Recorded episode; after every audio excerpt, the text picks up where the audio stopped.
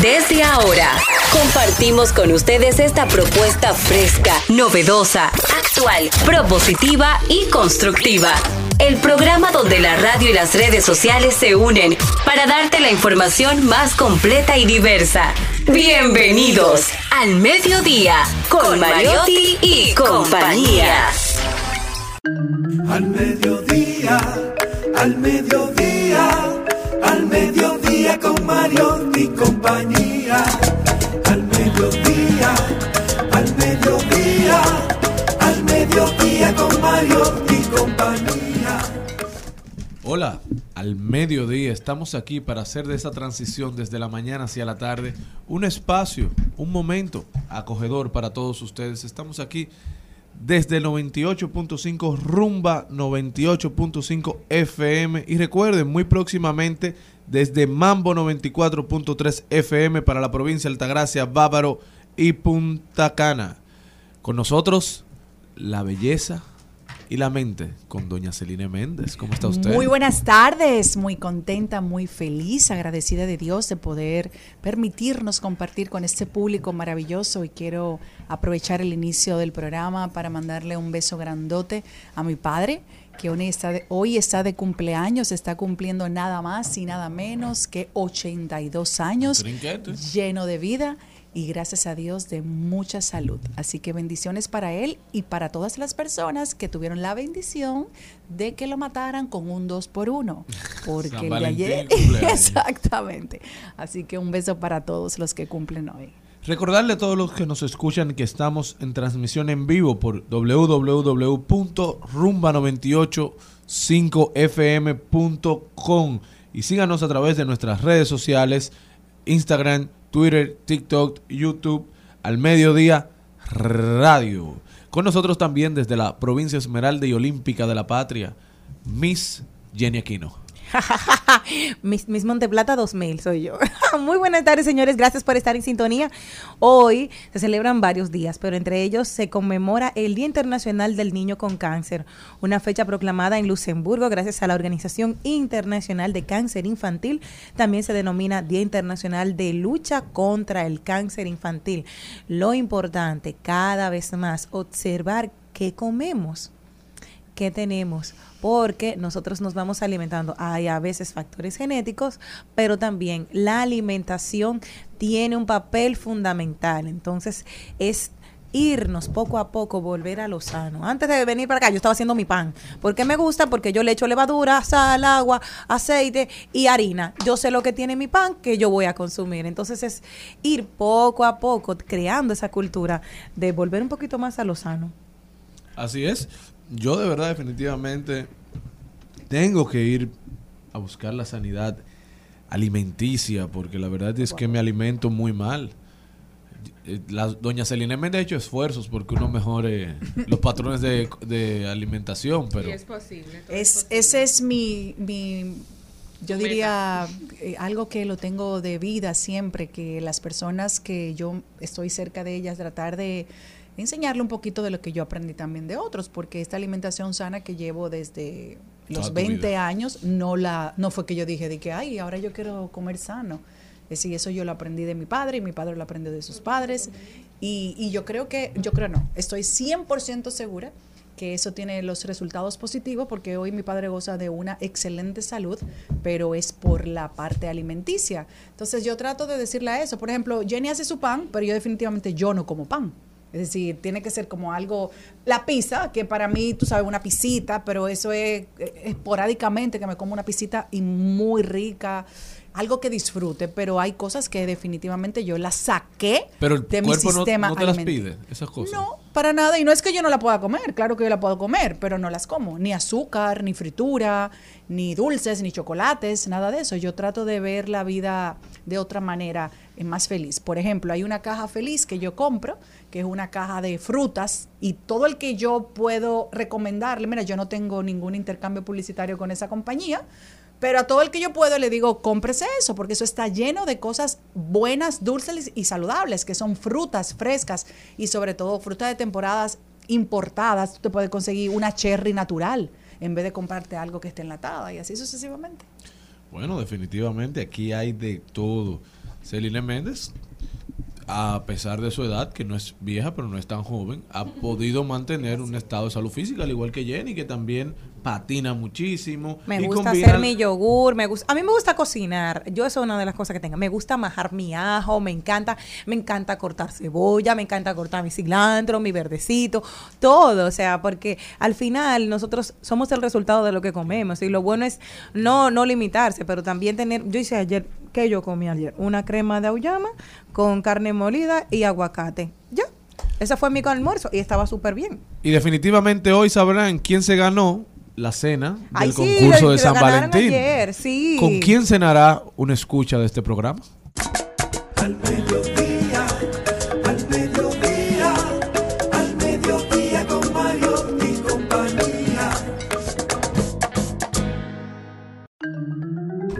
Hoy tenemos un programa súper especial y por eso tenemos que decirle el contenido de hoy.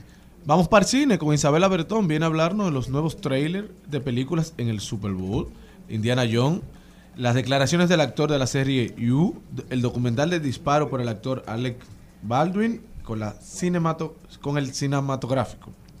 Ahí lo dijo, deportes, salud y bienestar con la doctora Angie Santana, que viene a hablarnos de las relaciones de parejas y los amigos. ¿Se puede convivir?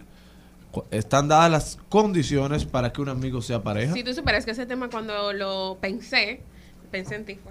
Oh, Me inspiraste. no sé ni si, si seguir leyendo el guion. No, no, No, porque no es por opine de eso. malo, Sigue no por leyendo el guion. exacto, no es por Sigue malo. leyendo el guion y no opines. Vamos, Vuela, vamos a rodar por el mundo, como siempre, las tendencias, trending topic, ahí lo dijo, de paso y repaso con Maribel Contreras, que viene a hablarnos sobre la nueva temporada de teatro Quemado, madre, una llamada, con el no. autor Francis Cruz. También tenemos el segmento elegido por ustedes, Celi Tips. Página para la izquierda con la invitada de Casa Caliope, María Eugenia Espinal y Stephanie Pérez, que viene a hablarnos de una obra, quizás en otra vida, de Taylor Jekin. Eso y mucho más hoy en su programa favorito del mediodía, al mediodía, con Mariotti y compañía. Al mediodía, al mediodía, al mediodía con Mario y compañía. Solo y triste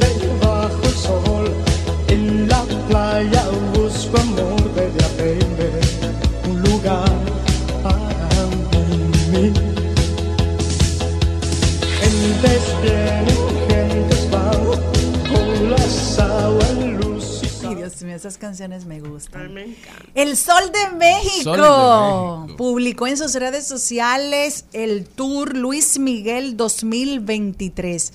Esperamos con ansias, vamos a ver si estamos incluidos en la República Dominicana, ojalá. Yo no creo, de Y- verdad. Y eso que soy fans de Luis Miguel Enferma, pero yo siento como que este tours, como que él lo va a hacer como que muy puntual en espacios de los continentes, como que muy, o sea, países muy grandes. Me explico, por ejemplo, aquí en América, eh, Estados Unidos, quizás un país grande de América del Sur y así, pero honestamente no creo que estemos incluidos. Bueno, si a usted le gusta mucho, ya usted sabe, Un compra una bol- un boletito y se va para algún otro lugar para que disfrute del sol de México. Bueno, la verdad es que es un concierto esperado. Hacía tiempo que Luis Miguel no salía a darle a su público lo que le gusta, buena música. Me encanta la Esperemos foto que llegue a. República Dominicana ese concierto. Buenas tardes, mi gente, Charlie, Yo te lo Mariotti y digo, Paz. Exacto. Por aquí, pero es que me- el tema me llama mucho la atención, porque tú sabes que yo soy un fanático de Luis Miguel. Ah, sí, ¿de quién tú eres fan? yo soy enfermo De con el sol de de México. Dime No, porque me gusta, yo soy un Sí. melanómano. O sea, yo soy un amante Sí. de la música. El ladrón siempre juega por su condición. Ay, Dios A mí me encanta Luis Miguel. Aquí Y ese amor, como y mucha gente, Dice, yo soy fan a mí me encanta como Fefita toca, ¿cómo es? El, el- el El del puente. ¿Qué es No, es lo que toca, La de la Fefita? rodilla. Toda la mujer chiflera. Ese- esa canción de Fefita me encanta a mí. Pero Buena volviendo a Luis. Miguel, con la serie se revivió mi amor por Luis Miguel, por el sol de México. Nos pasó Entonces, a muchos. me gusta Luis Miguel, pero me gusta escucharlo, no verlo, porque Luis Miguel está acabado ya.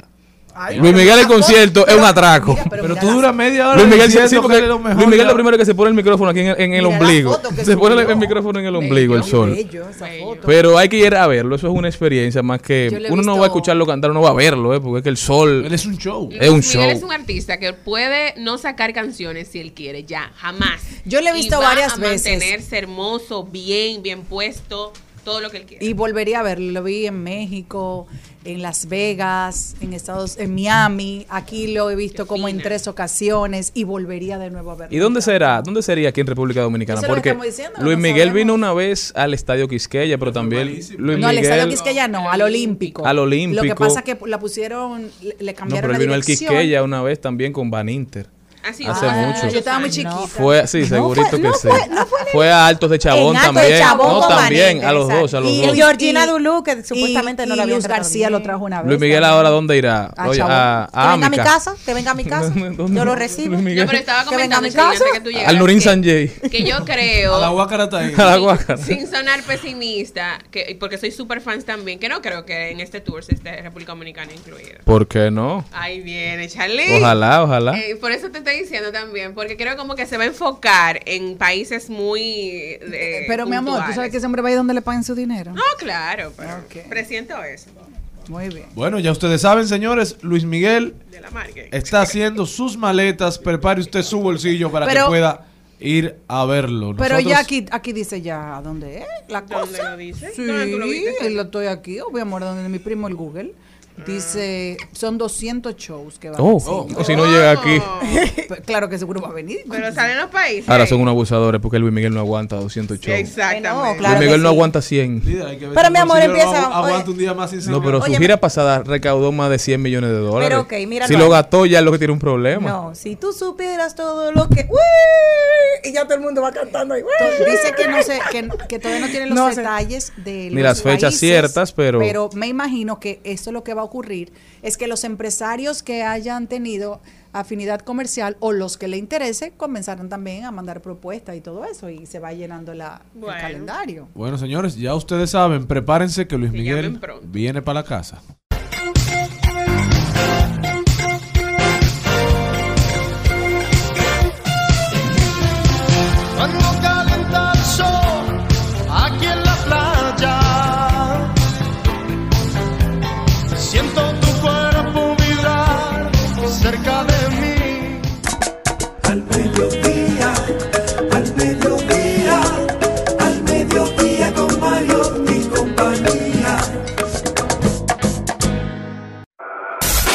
En al mediodía. ¡Ay! Lo dijo. ¡Ay! Lo dijo. ¡Ay! Lo dijo.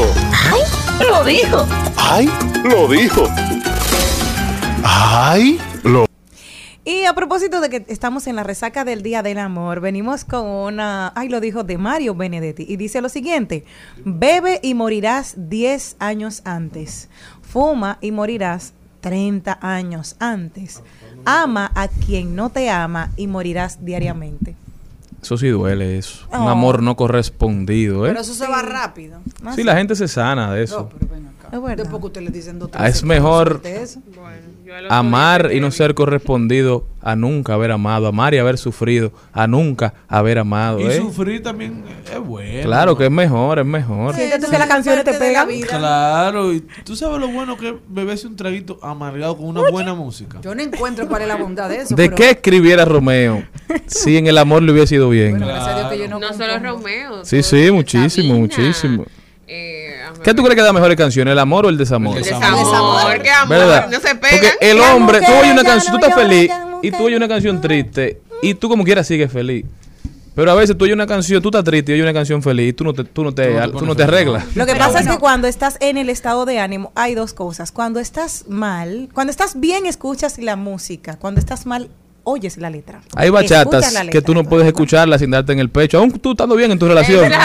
Estando en el mejor momento. Tú te acuerdas de alguna que, que te hizo una mala pasada. Bueno, de hecho tú mencionaste ahorita la serie de Luis Miguel y no sé si eso fue real o no, me imagino que sí, porque esa parte, esa serie fue avalada por él. Pero cuando a él le pasaron el proyecto de las canciones románticas, él no lo aceptó. Y cuando él regresó al estudio, decía en la serie, con el corazón partido, como si fuera un rompecabezas, el, el, composi- el productor musical, le, de hecho, lo incitaron a que lo hicieran y ahí fue que Él dio- dio- dio el Cantó con sentimiento, con no, sentimiento. pero no es lo mismo cantar desde de, de allá abajo con ese dolor y, y Exacto, a mí me pasa mucho que voy en el vehículo, canciones buenísimas. Y yo vives amargado. No, y yo digo, Sin ¿en quién razón. pienso? Ay, ¿tú sabes qué Es me pasa eso? Yo sabes- tengo un, un, el Spotify, tú sabes que te manda canciones que no necesariamente están en tu playlist. Y los anuncios tuyos, sus anuncios yo no tuyos tengo son anuncio, tristes. Yo tengo eso, tú Ah, sabes que el señor René Brea puso eso desde que antes lo lanzaran y todavía me lo pagan. Yo tengo ese Lo playlist cancela hoy mismo que ese. tiene, no, no lo cancela. tiene más de 20 mil canciones, un playlist público de canciones románticas que de hecho tiene René. Usted lo puede buscar en Spotify. Y ahí hay canciones que llegan, que yo las oigo, que me encantan, y yo me pongo a cantarla en el carro. Y yo muchas veces digo, la gente dirá que yo te amargada, Exacto. pero son tan lindos. No, pero yo me pongo y la canto. O cuando voy manejando sola, que adoro manejar solo porque uno puede oír su música. Pero si uno Sí. anda con gente, ay, Y ¿qué te hablando, gusta? Ay, hablando. El viaje entero hablando. Les tengo otra cosa. Nos fuimos de Mario Benedetti a Gabriel García Márquez. Hoy vinimos como en literatura, ¿verdad? Qué chulo. Ni el amor es una jaula, ni la libertad es estar solo. El amor es la libertad de volar acompañado, es dejar ser sin poseer.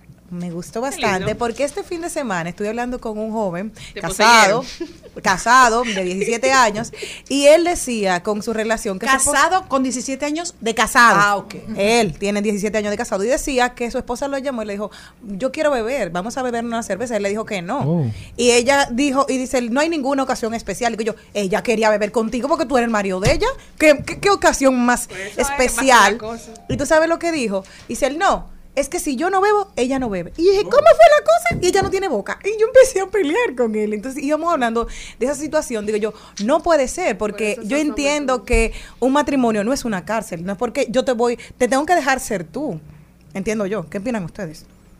Bueno, así es. Hay que ser solidario y complacer al otro. Las relaciones se basan en eso, en ceder. Compromiso. No, y en entender que no siempre queremos hacer los que nos toca hacer, pero hay que hacerlo. Y, Y disfrutarlo.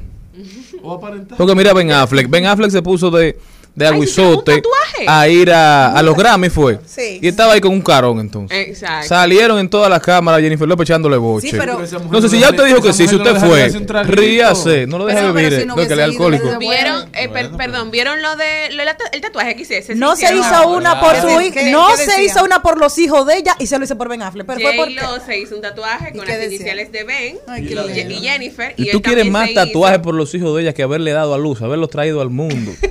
Coño, porque tú eres muy fuerte. No, no, no, espérate, espérate, espérate. Te voy a contar un Haberle chisme. dado el regalo de la vida. Los tatuó en este mundo. Te voy a contar un chisme de una página de esas que me encantan. ¿Tú sabes lo que dicen? Señores, si las ex hacen algo, ella va a explotar porque nadie puede sonar más que ella. ¿Quién sale primero? Felicitando porque la novia de actualmente de Alex Rodríguez cumpleaños 14 de febrero. Él le hizo un video muy lindo con su familia, con sus dos hijas, todo. importa, Alex Rodríguez. Espera, mi amor, espérate. pero habla el Primer paso, que no se entiende. ¿Que ¿Quién fue que le hizo un video? Alex, la muy no. Alex Rodríguez le hizo un video a la novia. muy Ajá. Claro, Ajá. no se Muy entiende. bien, muy bien. Y muy entonces, bien. Luego de ahí con video, con Y Jennifer López sabe que esa novia cumple el 14 de febrero. Si él lo publicó en sus redes, ¿tú qué crees? No puede ser que No, que porque ahora le está hay- felicitando de cumpleaños. No, mi ¿por amor, hay gente crees? que no se ven. señores, Bueno, para más información, sigan viendo la Hablando- tuerca. hablando de el, el que, el que también lo dijo, el que también lo dijo, señor? Morel, fue el Centro de Control de Enfermedades y Prevención de los Estados Unidos, que dice que las máscaras, las mascarillas que utilizamos contra el COVID, posiblemente no hayan sido tan efectivas como pensábamos que Ah, eran. Ya, ya tarde. Pero eso tiene que ver mucho, yo creo, con la manera en que la gente usaba las, las mascarillas. Claro, la mayoría de la gente usaba la mascarilla como cubreboca y andaba con la nariz al aire. Entonces al final usted no estaba haciendo nada. Yo conozco mucha gente, o no mucha gente, conozco dos personas que nunca se quitaron la mascarilla, que no comían delante de personas, que respetaron el distanciamiento físico COVID. y no le dio COVID hasta los otros días cuando se le empezaron a presidente quitar. Medina es uno de ellos. Es un ejemplo de eso el presidente Medina. No le dio COVID nunca hasta que se quitó la mascarilla. Isabela también. También, porque mantenía tu mascarilla todo el Mi tiempo, andaba también. con tu Mi con tu spray. Bueno, dio. Don hecho, productor también duró mucho tiempo evitando el COVID, porque andaba con su spray, andaba con su mascarilla. Entonces los mecanismos sí funcionaban cuando se aplicaban de la manera Los correcta. protocolos funcionaron. Por eso yo creo que la gente debe, cuando se siente mal, seguir usando su mascarilla. La mascarilla debería ser ya de uso permanente. Claro. Antisuegra. Es tu palpitar, es tu cara, es tu pelo,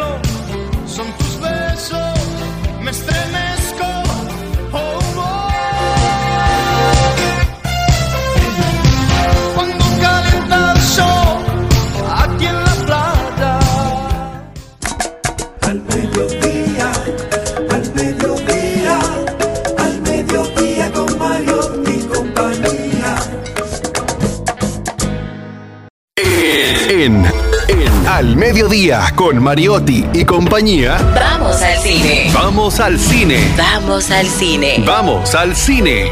Vamos al cine. Y ya está con nosotros en cabina Isabela Bretón, que viene a darnos las últimas tendencias del mundo del espectáculo, del cine, de las plataformas digitales. ¿Cómo estás, eh, Isabela? Muy bien, y ustedes por aquí, ¿cómo andan? Eh, felices de la Semana del Amor y la Amistad. Sí. aún, ¿verdad? ¿Cómo te fue?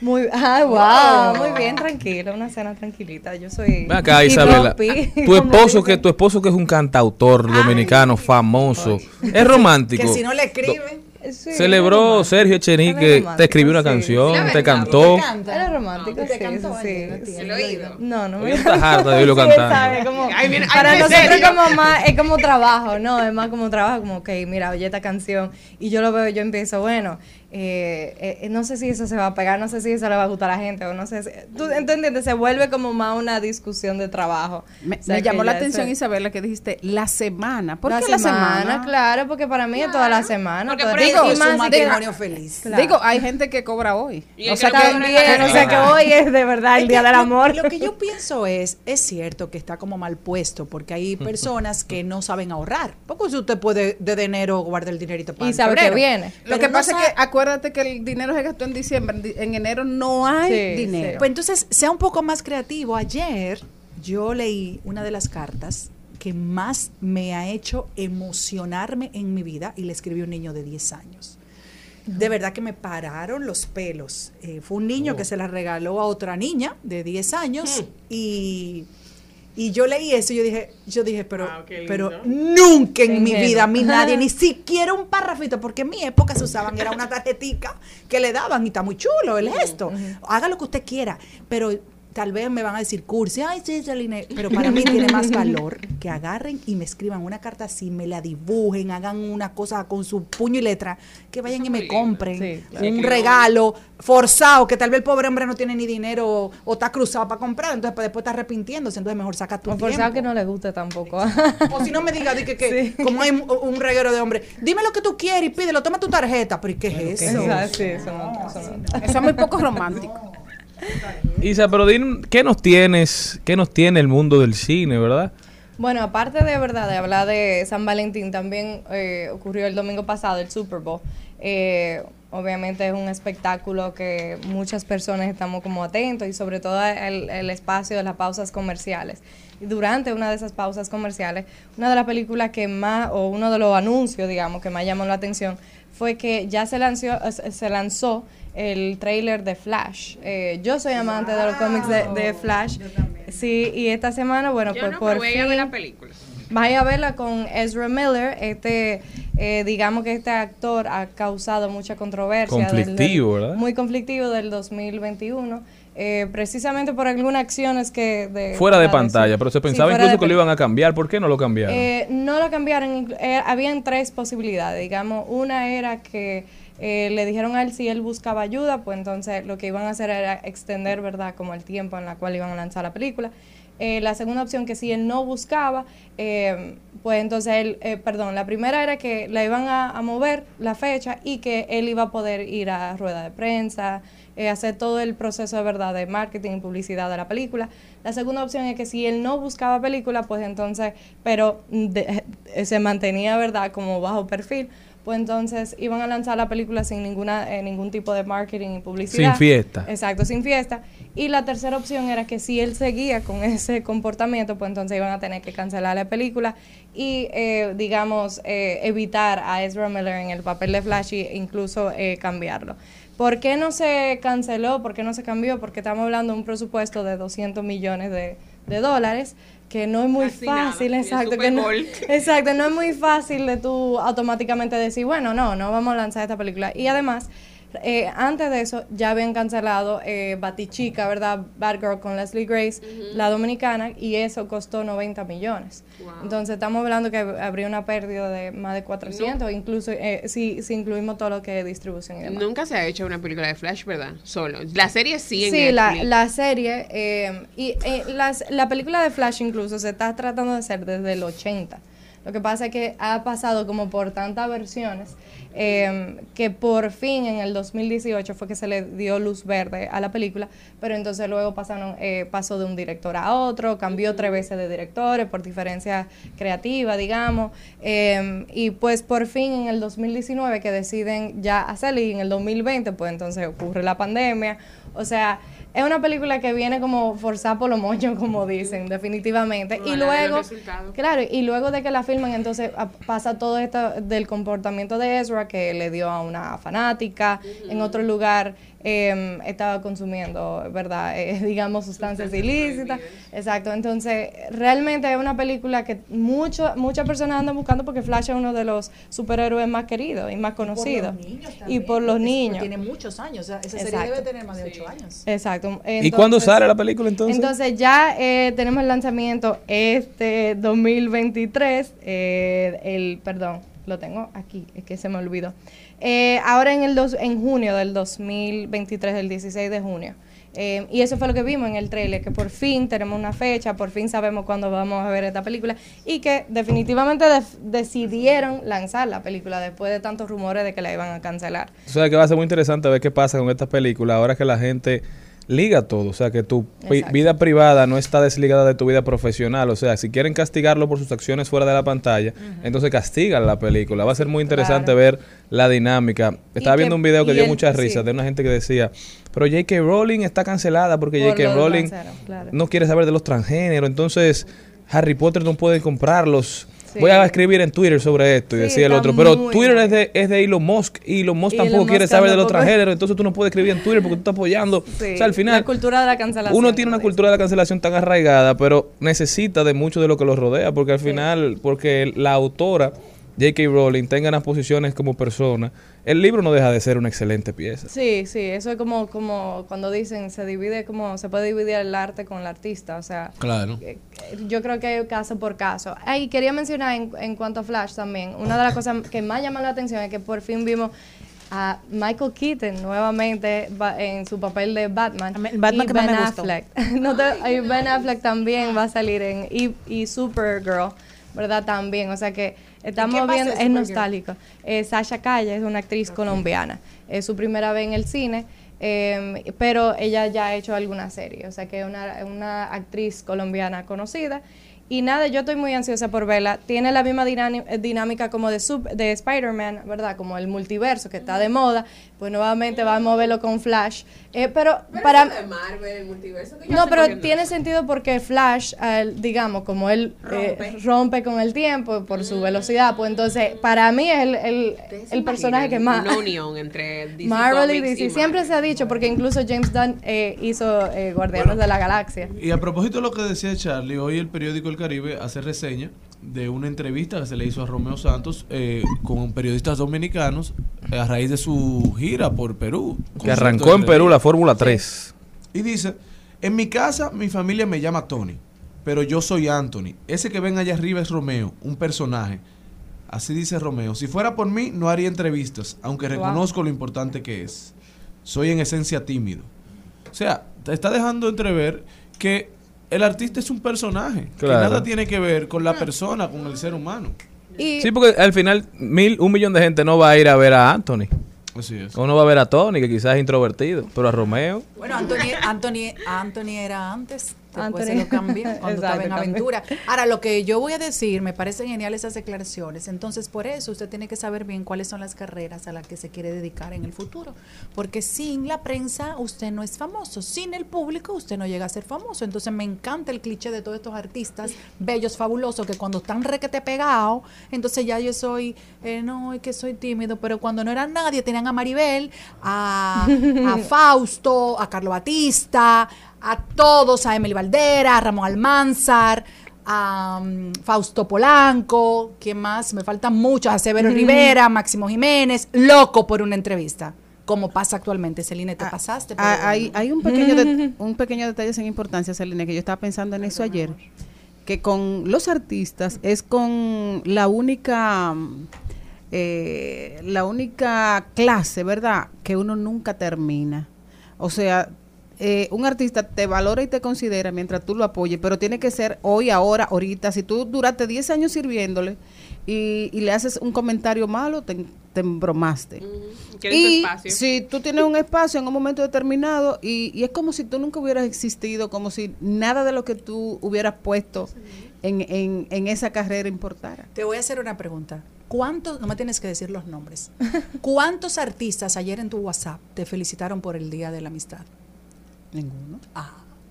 Entonces, que ahí no es que tenemos que internet. comenzar. Ahí Bueno, que tenemos, y- ah, puede ser por Instagram, puede ser por cualquier Claro, Es claro. que la mayoría de la gente solo se acuerda de ti cuando quiere algo de ti, en este ámbito que trabajamos nosotros. Cualquier otra cosa también, envíenla al Mediodía Radio. Cualquier otra queja al buzón de sugerencias, las no estamos que recibiendo todas. No, y además flores y chocolate. Sí, sí. Y, y, y hablando precisamente de eso, Penn Bagley, ¿verdad? El actor de You, que ahora eh, lanza Famoso la- por ser Dan Humphrey en Dan Gossip Humphrey Girl. Gossip Girl, y ahora lo conocemos en You, ¿verdad? Su cuarta temporada. Pues dijo esta semana, es verdad, bueno, el Dan Gossip Girl, muy famoso. Eh, en su, sí, en, su podcast, Podcrushed, eh, él dice que él como artista, como actor, no se siente cómodo haciendo eh, esce- escenas íntimas con otras actrices y que él pues, incluso había hablado, eh, ese actor, Penn Bagley, y precisamente hablando de eso, ¿verdad? De la división entre el artista y el arte, porque él decía que él no se sentía muy cómodo porque él es un hombre casado y, que, y para él esas escenas eran un poco, eh, digamos, incómodas, eh, entrar en esa intimidad con una mujer sabiendo que su esposa iba, iba a ver la, la serie. Entonces muchas, obviamente las personas se fueron a Twitter de una vez a comentar, algunos que están a favor y dicen, bueno, si lo hace una mujer, pues entonces todo el mundo la aplaude porque, eh, digamos, el derecho sobre su cuerpo, pero cuando lo dice un hombre, pues entonces eh, no estamos de acuerdo, es como raro, es como decir, bueno, pero entonces esa mujer lo que te tiene controlada. Entonces estaba esa, esa división y también estaba la, la división de que, bueno, tú eres un artista y de eso se corresponde y eso se trata Pero- y se supone que tú tienes que saber dividir lo personal con lo artístico y profesional. Para mí eso habla mucho de dos cosas, de los tiempos que estamos viviendo y de lo sano que está él económicamente. O sea, ya a él no le interesa Sí. trabajar No, en algo que no vaya acorde con lo que él quiere hacer. claro. Entonces él está dispuesto Sí. a poner sus condiciones, eso quiere decir Y que él le está yendo muy bien. A, a ceder, porque el el director en la, la serie, en, doble en la, ya. no en la cua- exacto, en la, en la cuarta temporada de la serie cedió y, y hay menos escenas íntimas. Está eso de los dobles y también hay, hay que pensar, o sea, qué tanto avanza en la escena eh, íntima, porque él no dijo que no la iba a hacer. Lo que decía era que no iba a ser tantas, o sea, como que tenían que O venir quizás con ese sexismo que está Exactamente. en Él decía como que tenía que estar, o sea, tenía que tener algún tipo de justificación artística por la cual Y al final muchos estar. actores serios dicen que esas escenas se utilizan como recursos cuando se acaban la- las líneas narrativas, entonces que prefieren... Entonces él se siente como usado también, Claro. me imagino. O sea Interesante lo que está pasando sí, en el cine. Sí, yo creo que vamos a seguir viendo ciertas corrientes y otros actores y artistas que van a que van a empezar a exigir también, sobre todo los hombres, porque ya lo estábamos viendo en la línea de la mujer, pero ahora el hombre yo creo que se siente más cómodo en expresar ese tipo de cosas vulnerables, ¿verdad? Eso, esos aspectos. Ya la conversación está dada, o sea, ya ah, está el espacio, está el, el permiso para el hombre hablar de cosas que lo hacen sentir vulnerable. claro. Antes eso ni, ni se Ni pensaba. se pensaba. Y todavía sigue siendo un tema, ¿verdad?, controversial, porque esto en Twitter todavía la gente eh, no se calla con, con eso. Eh, y otro tema que está muy eh, en boga, como dicen, ¿verdad?, en Twitter, es que se va a hacer un documental de, de lo que ocurrió con el actor Alec Baldwin y la cinematógrafa eh, que él le disparó, ¿verdad?, durante el rodaje de la película Rust, exacto, del accidente. Ya hay la otra- mató? Sí, y la mató. Entonces ya hay otra cinematógrafa que está eh, en, o sea, en, en producción, van a seguir con la película. Y no solamente eso, sino que van a hacer un documental con todo lo que ocurrió. No sé cómo van a hacer, no sé si van a tener, porque incluso no hay pietaje del momento, porque es un ensayo. Eh, no sé cómo lo van a hacer, pero sí es con consentimiento de la familia de su esposa y la familia de la cinematógrafa. No sé si que por al- hay algún beneficio económico eh, para la familia, no sé cuáles son ese tipo de acuerdos, todavía no hay mucha información, pero también un tema controversial de que están diciendo, wow, hasta eso le quieren sacar como, ¿verdad?, Eh, cierto beneficio. Eh, y es, es extraño, pero yo creo que va más relacionado a lo que es el tema de la seguridad en los sets. eh, la seguridad, ¿verdad?, que los productores deben de tomar en cuenta y algunas reglas en cuanto a las armas que se utilizan eh, y el personal, porque lo que ocurrió al final del día es que contrataron a una persona que no estaba eh, para nada condicionada para manejar ese tipo de, de proyectos y lo hicieron como quiera para ahorrar dinero. Entonces yo creo que el documental eh, se va a ir por ahí y va a ser como ese, esa problemática social que ocurre no solamente en nuestra industria, sino vemos que hasta en Hollywood.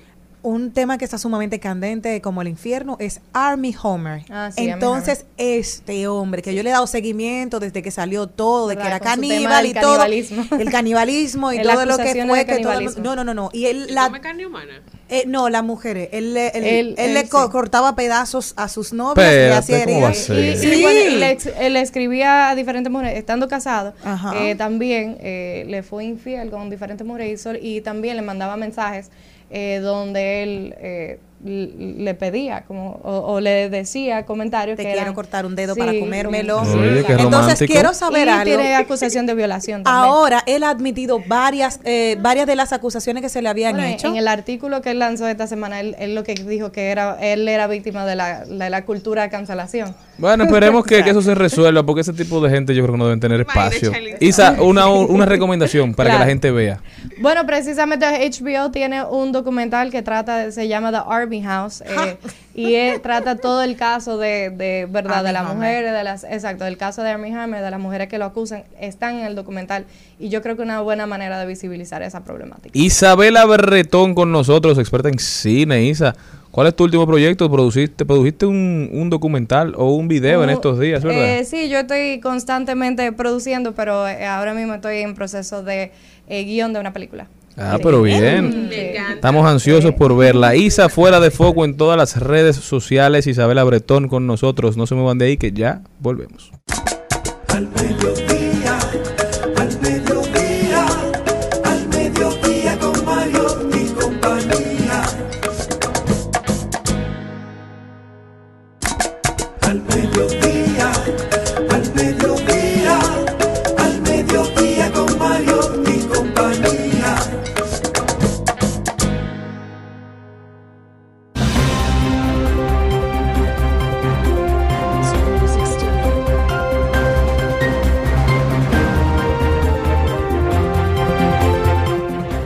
Y arrancamos en el ámbito de la salud internacionalmente, hablamos de Europa y es que desarrollan un fármaco experimental que podría ser hacer infértil a los hombres durante unas horas. La píldora anticonceptiva se ha probado hasta ahora en ratones y quienes han retenido durante varias horas la capacidad de movimiento de los espermatozoides. El estudio ha sido publicado en Nature Communication y podría suponer un avance en la creación de una píldora anticonceptiva masculina. Los hombres podrían tomarla antes de la relación sexual y recuperar la fertilidad horas después. Maribel Contreras o Celine Méndez. Bueno, pues yo me voy para varios países con una noticia espectacular que tiene Laura Pausini para celebrar el 30 aniversario de su carrera como artista. Estará cantando en Madrid, Milán y Nueva York el mismo día. La cantante italiana Laura Pausini celebrará sus 30 años de carrera en un maratón de conciertos gratuitos que le llevará a cantar en Nueva York, Madrid y Milán en apenas 24 horas desde la noche del 26 de febrero al 27 de febrero. El maratón comenzará en el Teatro Apolo de Nueva York el 26 por la tarde y en Europa ya será el día 27 y después de eso va a continuar en la sala del Music Station en Madrid y va a finalizar en Milán en el Teatro Carcano. Así que me imagino que también se llevará un Guinness, seguro, después de esto No también. puede ser. Qué chévere. Bueno, yo me voy para España, señores, porque el Felipe VI confirma su asistencia a la cumbre iberoamericana en Santo Domingo. El rey Felipe VI de España se reunió hoy con el secretario general iberoamericano, el chileno Andrés Alamán, a quien confirmó su asistencia a la vigésima octava cumbre iberoamericana, que tendrá lugar, ustedes saben dónde, en la República Dominicana, y eso va a ser el 24 y el Voy ahí 25 a ver el de marzo.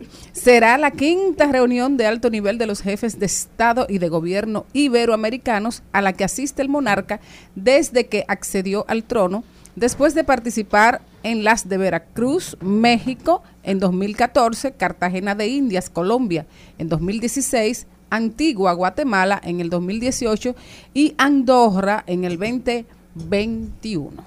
Señores, vámonos para Estados Unidos, donde federales agarraron en Florida varios supuestos actores clave en el asesinato del presidente haitiano Jovenel Mois. Uno es Tony Intriago, de origen venezolano y dueño de CTU Security, la empresa que contrató a los 20 colombianos para que fueran a Haití a hacer el asesinato de, del 2021 del presidente Jovenel Mois. También cayó el socio Arcángel Pretel, de origen colombiano. Un tercer relacionado que agarraron fue el norteamericano Walter 20 Milla, que supuestamente le prestó a la empresa 172 millones de dólares para costear el evento, el asesinato, con todos los preparativos que esto conllevaba. También cayó otro que estuvo en la parte del envío de las armas y demás equipamientos en Haití.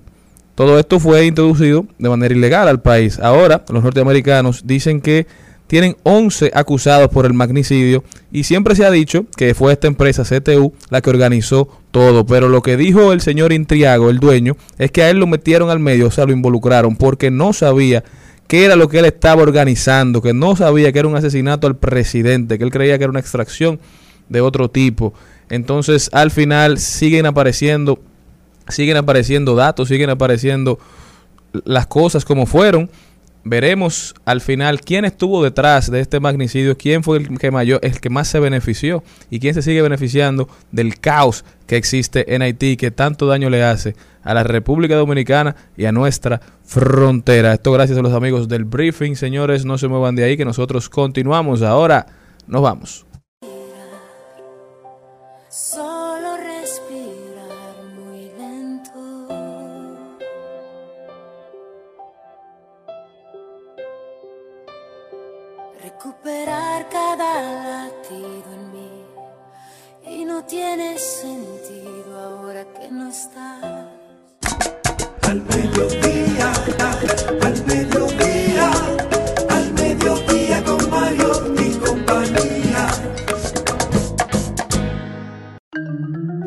Y el listín diario nos recordó que nos encanta ser tullidores, nunca tullidos, siempre tullidores. Nos encantan los récords mundiales y hemos trabajado duro y hacen un reconocimiento de esas primeras cositas que tenemos. Y hoy hacemos ese recuento para nosotros que nos llenan de orgullo, rompiendo récords. Somos unos duros, así dice el artículo en el listín diario en el que habla de que los dominicanos nos enteramos, oye, que los rusos habían tenido el mayor número de personas bailando bachata. Y dijimos, no, no, no, no. Eso es de nosotros. Y el la bachata es aquí que se hizo, es aquí que se baila. Así que nosotros nos Maribel, ¿tú no fuiste pusimos jurado de uno de manos a la obra. De la del, del récord Guinness de la bachata y del merengue. No. Tú vives como adivinando, muchacho. Mi amor, pero estoy Pregunta por. WhatsApp, pregunta por WhatsApp. Que hicimos el baile más grande, la- el baile de bachata más grande del mundo y ya pusimos un, un récord de una, de una, de algo que nos correspondía y lo entendíamos así. El año pasado hubo un, una persona que estaban hablando desde Tamayo y dijeron, no, vamos a hacer entre ellos un grupo de chefs, vamos a cocinar algo que sea emblemático de los dominicanos, un mangú. Hicieron una producción en Estados Unidos del mangú más grande del mundo y ahí estuvimos también nosotros. Tenemos el récord que fue estos chefs que estuvieron trabajando, buscando la materia prima, todo lo que necesitaron para que nosotros pudiésemos tener y degustar con los tres golpes en ese momento a todos los que quisieron probar La chef María Marte. rico, Claro. ese rico desayuno o cena u opción de almuerzo también como tenemos nosotros los dominicanos. No nos podemos quedar con ese famoso merengón que fue la canción que bailaron para un récord para el merengue, que fue la primer, el primero que se hizo en principio para que los dominicanos pusiéramos en alto nuestro ritmo y bailando. Pero también fuimos en un momento dado el país con el hombre más pequeño del mundo, que fue Nelson de la Rosa, que trabajó durante varios años en varios canales de Telemicro, televisión. yo lo recuerdo. Sí, y que, y que bueno, Comediante, paseó el mundo, paseó el mundo Sí, también. comediante. Paseó el mundo y llegó a tener un hijo también. Y el jugador más adulto. Yo, yo lo conocí a Nelson. Oh. Nelson era de Vallaguana. Ah, ¿verdad? Sí. Ay, yo no, yo no, yo nunca lo vi. Una vez lo entrevistamos en el programa de Jackie. Sí, recuerdo esa entrevista, creo que la vi por YouTube. Sí. Sí, mira, a mí me quedó eso. El jugador más adulto en alcanzar 30 jorrones, 30 jonrones en una temporada. ¿Quién? David Ortiz, el Big Papi. Ahí también lo tiene y tenemos ese también. Nuestra primera, la universidad, la mamacita de todas las otras, la Huascamaima, la primera universidad del mundo. Ahí está la Universidad Autónoma de Santo Domingo, también tenemos esto. Y tenemos el récord de más personas jugando dominó. Nos encanta un dominó. Y eso es una, una excusa como para reunirnos. Cualquier sábado se rompe eso. Sí. Sí, es, hace un estudio del país. A mí me encanta. Me ¿Cómo encanta. así? Porque siempre nos juntamos a jugar dominó en cualquier Una lado. pregunta, ¿y ustedes no van a decir qué les regalaron ayer? Aquí hay tres, cuatro mujeres solteras en este en ¿por qué esta cabina. así Ayer, A mí nada me ayer, regalaron. nada. Nada. Mis hijas me hicieron una carta de lo más bonita. ¿Y, Pero y a ti, Maribel? A mí ni siquiera un mensaje de WhatsApp. Por ninguna de mis redes. Ni un mensaje. De verdad que los hombres dominicanos No, están me mandaron flojos. muchos ¿eh? mensajes. Yo me regalaron un- unas orquídeas muy bonitas. Eso se lo regaló tu mamá. Ah, bueno, porque el hombre enamorado no manda orquídea. Bueno, ¿Y eh, no, no, no voy a ser rosas. no, so- no voy a ser mentirosa. Una de mis alumnas ayer me regaló una paleta. Ahí está. Otra de mis alumnas me regaló un un bizcocho. Oh, Sí, co- como tres pósteres me dieron ayer muchos Pues tú no dulces. estás Lo- fácil. Pero lo- las estudiantes. Sí. ¿Y a Eh, ti, porque Jenny? además Me eh, regalaron una cena la que la voy a connotación era otra. esta- Me regalaron una cena que la voy a disfrutar esta noche Por con cierto, uno de los Jenny participantes. Un aplauso Ah, para para cena, una No, cena no, para no. Jenny. No, no, lo grande es Jenny. qué sorpresa tenemos nosotros de que se la haya ganado Jenny. Honestamente, Después yo no lo puedo creer. Después de tu gir, claro, en pista. Yo sí, hoy voy a ir a disfrutar la cena que es, resultó ayer ganadora. Sí. Después de ese esfuerzo mancomunado, nunca vean, no, nunca Bueno, vean. No es soltero con No, el que Jenny va. no. Ya tú puedes saber. sabes que los estándares No, van bajando que- según va pasando el Puedo tiempo. decir que en la No. vida usted tiene que dejar que las cosas sean como más fluidas. Exacto, y que pasen de manera orgánica. Bueno. Jenny te va a responder eso mañana. No, Pero no, yo sé lo que digo. Lo que, lo que pasa es también que ese, esa es una máxima, es un punto de vista. El otro punto de vista es hagan su diligencia. Siempre, Claro. siempre. Nunca vean ningún contrincante como pequeño porque se pueden quedar sin cena. Mi amor, es que muchas veces la diligencia uno se guaya. Pero no sé, porque a las que no salieron agraciadas, yo las voy a llevar a cenar. Aunque paguen ustedes. Vámonos.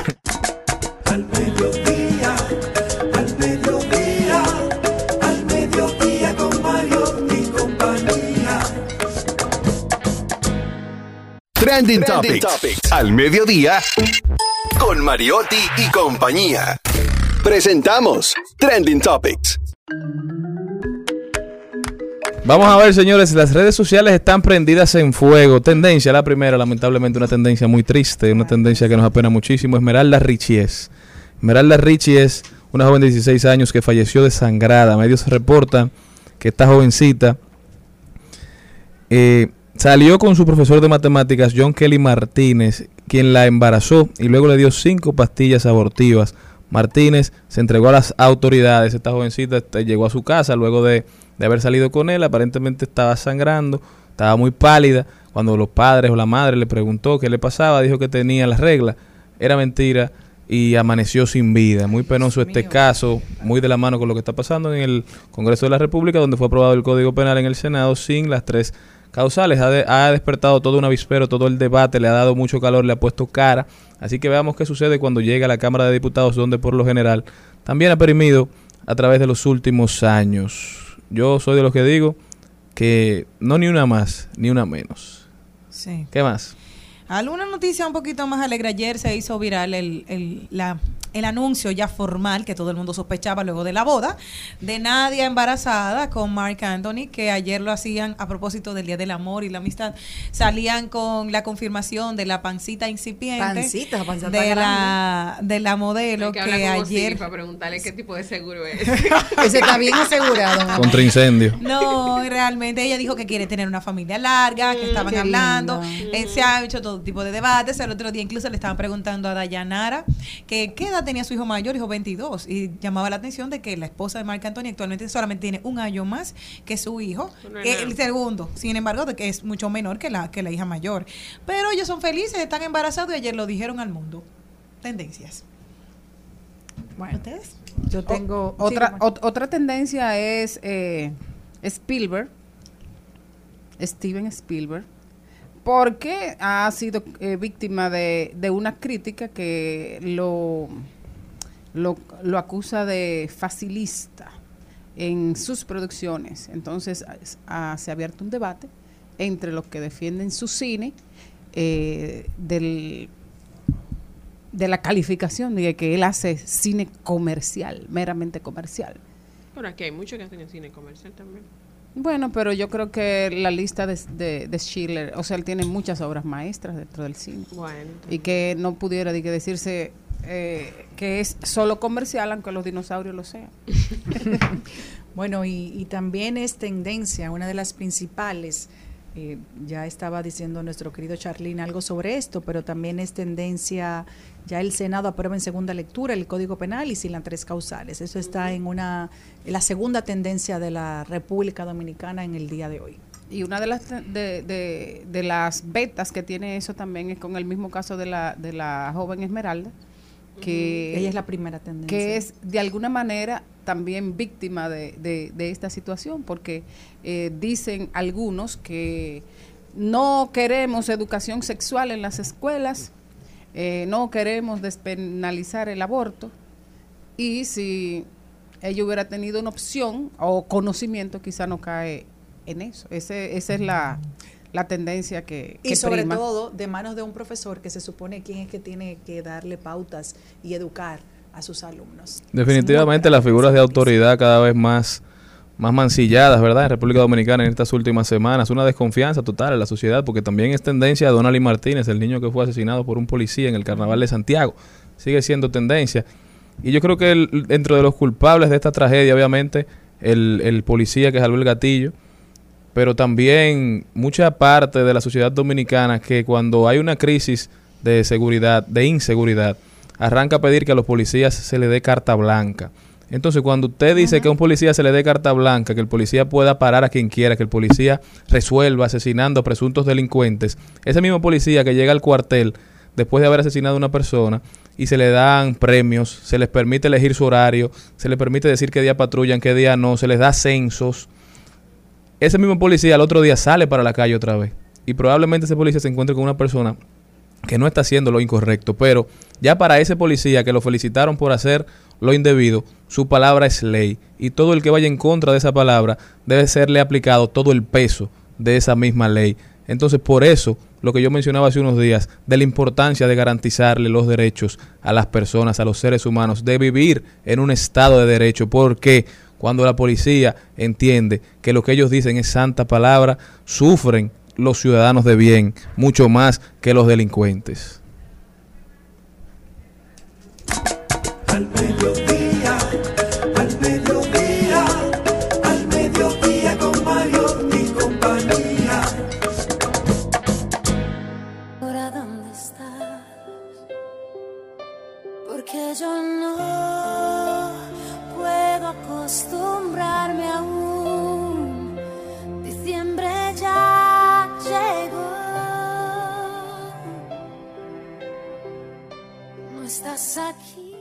Bueno, y estaba buscando eh, información relacionada con el caso de Spielberg. Así, bueno, tiene nombre de película ya, ¿verdad? El caso de Spielberg. y es acerca de su última eh, película, The Fabelsman, que es eh, una película documental autobiográfica. Entonces, en, en un podcast, eh, Begoña Amestoy dice que eh, esta película es un autobombo masturbatorio disfrazado de autobiografía budeliana, divorcio de sus padres, soledad, acoso escolar, carencias afectivas y traumas infantiles. Eh, pregúntales por su infancia a los niños del terremoto turco. Demagogia, no tío, es que la ñoñez me pudre y el servilismo pesebrista también. Dice el laureado cineasta que no se mete en política, pero que cree que la democracia americana es fuerte y sobrevivirá. Eh, una de las partes que más eh, me gusta es cuando ella habla, no le he visto todavía la, la- el documental película, pero dice, eh, cita una frase lapidaria de Dostoyevsky que dice, llegará un día en que la tolerancia será tan insoportable que se prohibirá pensar a los inteligentes para no molestar a los imbéciles. No, yo la vi la película, a mí me gustó mucho. Esa es mi biográfica, es cierto. Narra cómo él se enamoró del cine y cómo era una herramienta que él utilizaba para alejarse de una realidad que siempre fue lo que lo apasionó, en una época donde eso no era visto como una posibilidad, que eso no era visto como una carrera. Como una carrera. Por todo el empeño que él le puso, toda la pasión que él le puso. Al final logró convertirse en uno de los directores más exitosos de Hollywood en toda su historia, en ser un nombre, el referente de, de las buenas películas, de las buenas obras. Entonces, a mí me gustó, me llamó la atención. No es una película comercial.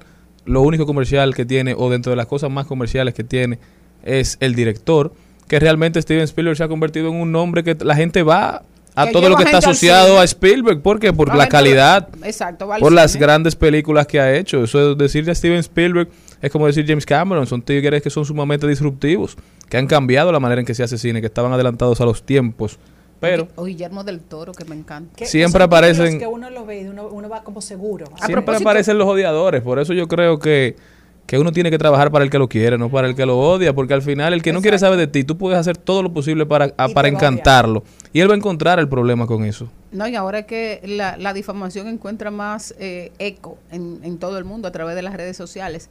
Eh, hablaba de Guillermo del Toro. ¿Ustedes vieron a Pinocho? Sí, yo la vi. Eh, la vi. Eh, eh, el señor hizo no sé, silencio. Para mí. Yo no la vi. Sí, yo la vi. Eh, no sé cómo definirlo. Tú ¿Sabes? Una película que siento que, que aunque tiene un título llamativo para los niños. Aunque yo vi a Luis. eh, fuerte, tiene un contenido bastante fuerte, pero es una realidad lo que le pasó con Pinocho, pero no sé. De hecho, cuando yo le dije a mis hijas. ¿Qué es lo que esta mujer dice? Lo que pasa es que cuando yo la estaba viendo, yo quería llamar a las niñas y después como que me arrepentí porque era muy profunda, es decir, no el pinochito que uno veía en los libros cuando éramos niñas, eso que me refiero. Y entonces me llevé la sorpresa de que como todo está digital, me dicen las niñas, ya la vi y no me gustó. Y yo, ay Dios. Y yo no quería que la vieran, porque creo que todavía como que está muy, como que es un pinocho fuerte. Bueno, es un Pinocho. eh, Ay, Dios. No, no, no es un Pinochazo. A mí me fascinó. Lo que pasa es que es una, una película muy, muy real, muy cruda. Dentro de la vida maneja eh, mucho- muchos espacios de, de emoción, de, de- de disyuntivas mola- morales, de, de valores. Ay, pues, Pero aparte de eso, muy, o sea, no es, realmente yo no creo que sea una película directamente para niños. Pero tiene- eso es lo que me- no me gusta. Entonces esos títulos que los niños lo ven y dicen, ay, Pinocho, Pinocho, yo dije el diantre. Y hay, mira, hay- no es que hay- sea- hay no es que muchis- sea- no hay es que sea una- muchísimas, hay muchísimas obras que no fueron escritas para niños. A mí nunca me gustó Pinocho, la mayoría. No, pero Todas Pinocho esas obras eran bueno. escritas por, por, por autores de suspenso y de miedo, Exacto. más que otra cosa. Es Eran adaptadas sí. al mundo de Disney. Es. ¿Se No, parece a la tuya? No, no, no, pero este es más complicada. ¿Verdad, gracias este. Pinocho es tres veces más complicado. Bueno, es de Guillermo del Toro. Pero, pero ade- ade- adem- además de eso, eh, del surrealismo, eh, la parte técnica, ah, el manejo, eh, la, la fotografía, la, visual. No, no, no, hay que verla, hay Yo que digo verla. que hay que verla. Yo O sea, también. por ejemplo, eh, Coco, que fue otra de sus películas, que también, o sea, él... ah, Coco la de Disney. Sí. Ajá. No, Coco el la- coquero. La del Día de los Muertos. Coco, sin embargo, tiene una historia hermosísima, pero tal vez el colorido, las canciones, que es una historia eh, dura también. Eh, yo le encontré que, de hecho, mis hijas hicieron un clic enorme es con esa música, que era una música de mi época, tal vez de la de mis padres, y yo encontraba a mis hijas cantando La Llorona, y yo, pero ven acá, ponme La Llorona. Eh, Chabela. Fue por, fue por Coco. Y a, a propósito de, de Pinocho, Chabela Vargas hace una de La las interpretaciones de La Llorona más hermosas que ha, ha visto bien, la humanidad. Por eso te he dicho, mándalo por WhatsApp. Oigan esta frase del libro Los hermanos Karamazov de Fyodor Dostoyevsky sobre la mentira. Eh, Sobre todas las cosas, no te mientas a ti mismo. Porque el hombre que se miente a sí mismo y escucha su propia mentira, llega a un punto en que no puede distinguir la verdad dentro de él. Y por tanto, pierde todo respeto por sí mismo y por los demás. Hay mucha gente que utiliza la mentira como arma de reglamento. ¿eh? Vamos a ser más apegados a la verdad. Al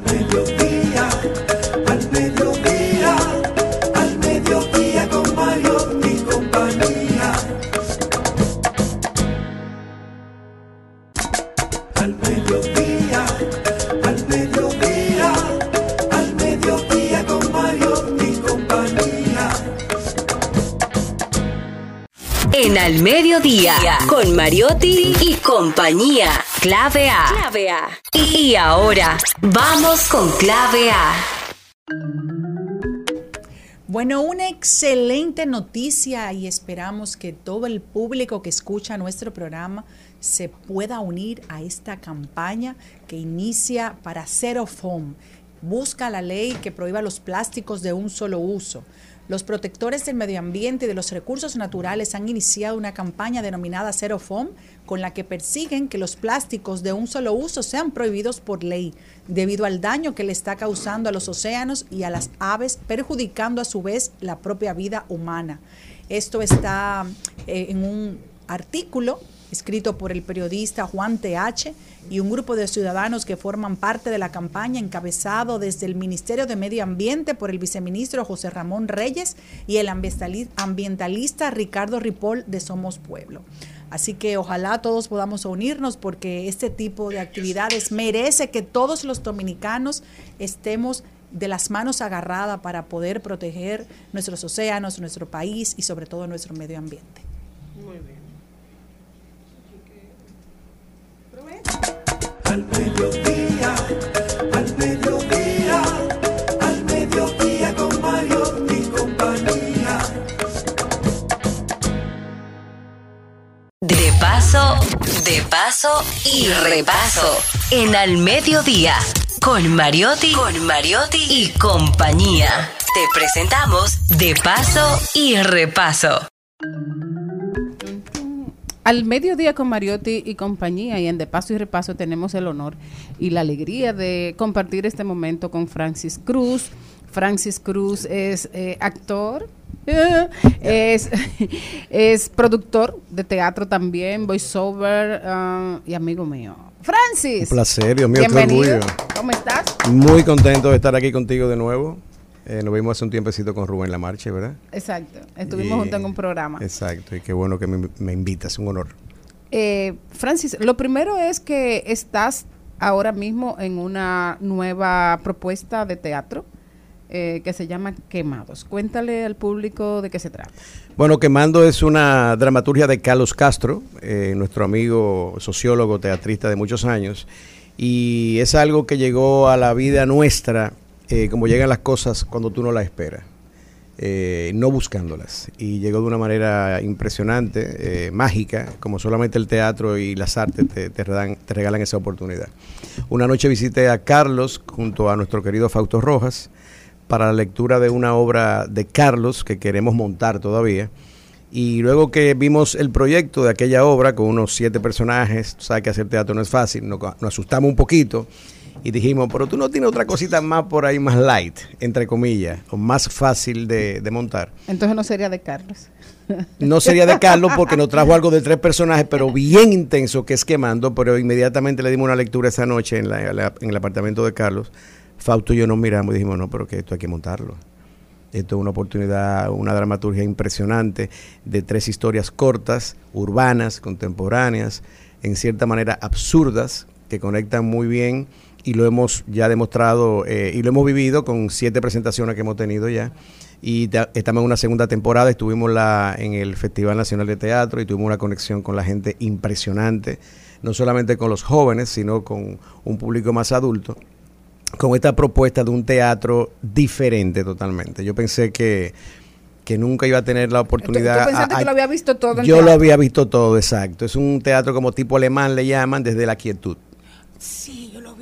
Ah, la viste. Tú me- yo estuve allá, estuve, yo estuve- que, eran, que eran tres personas que están en un apartamento y decían, olía qué sé yo qué.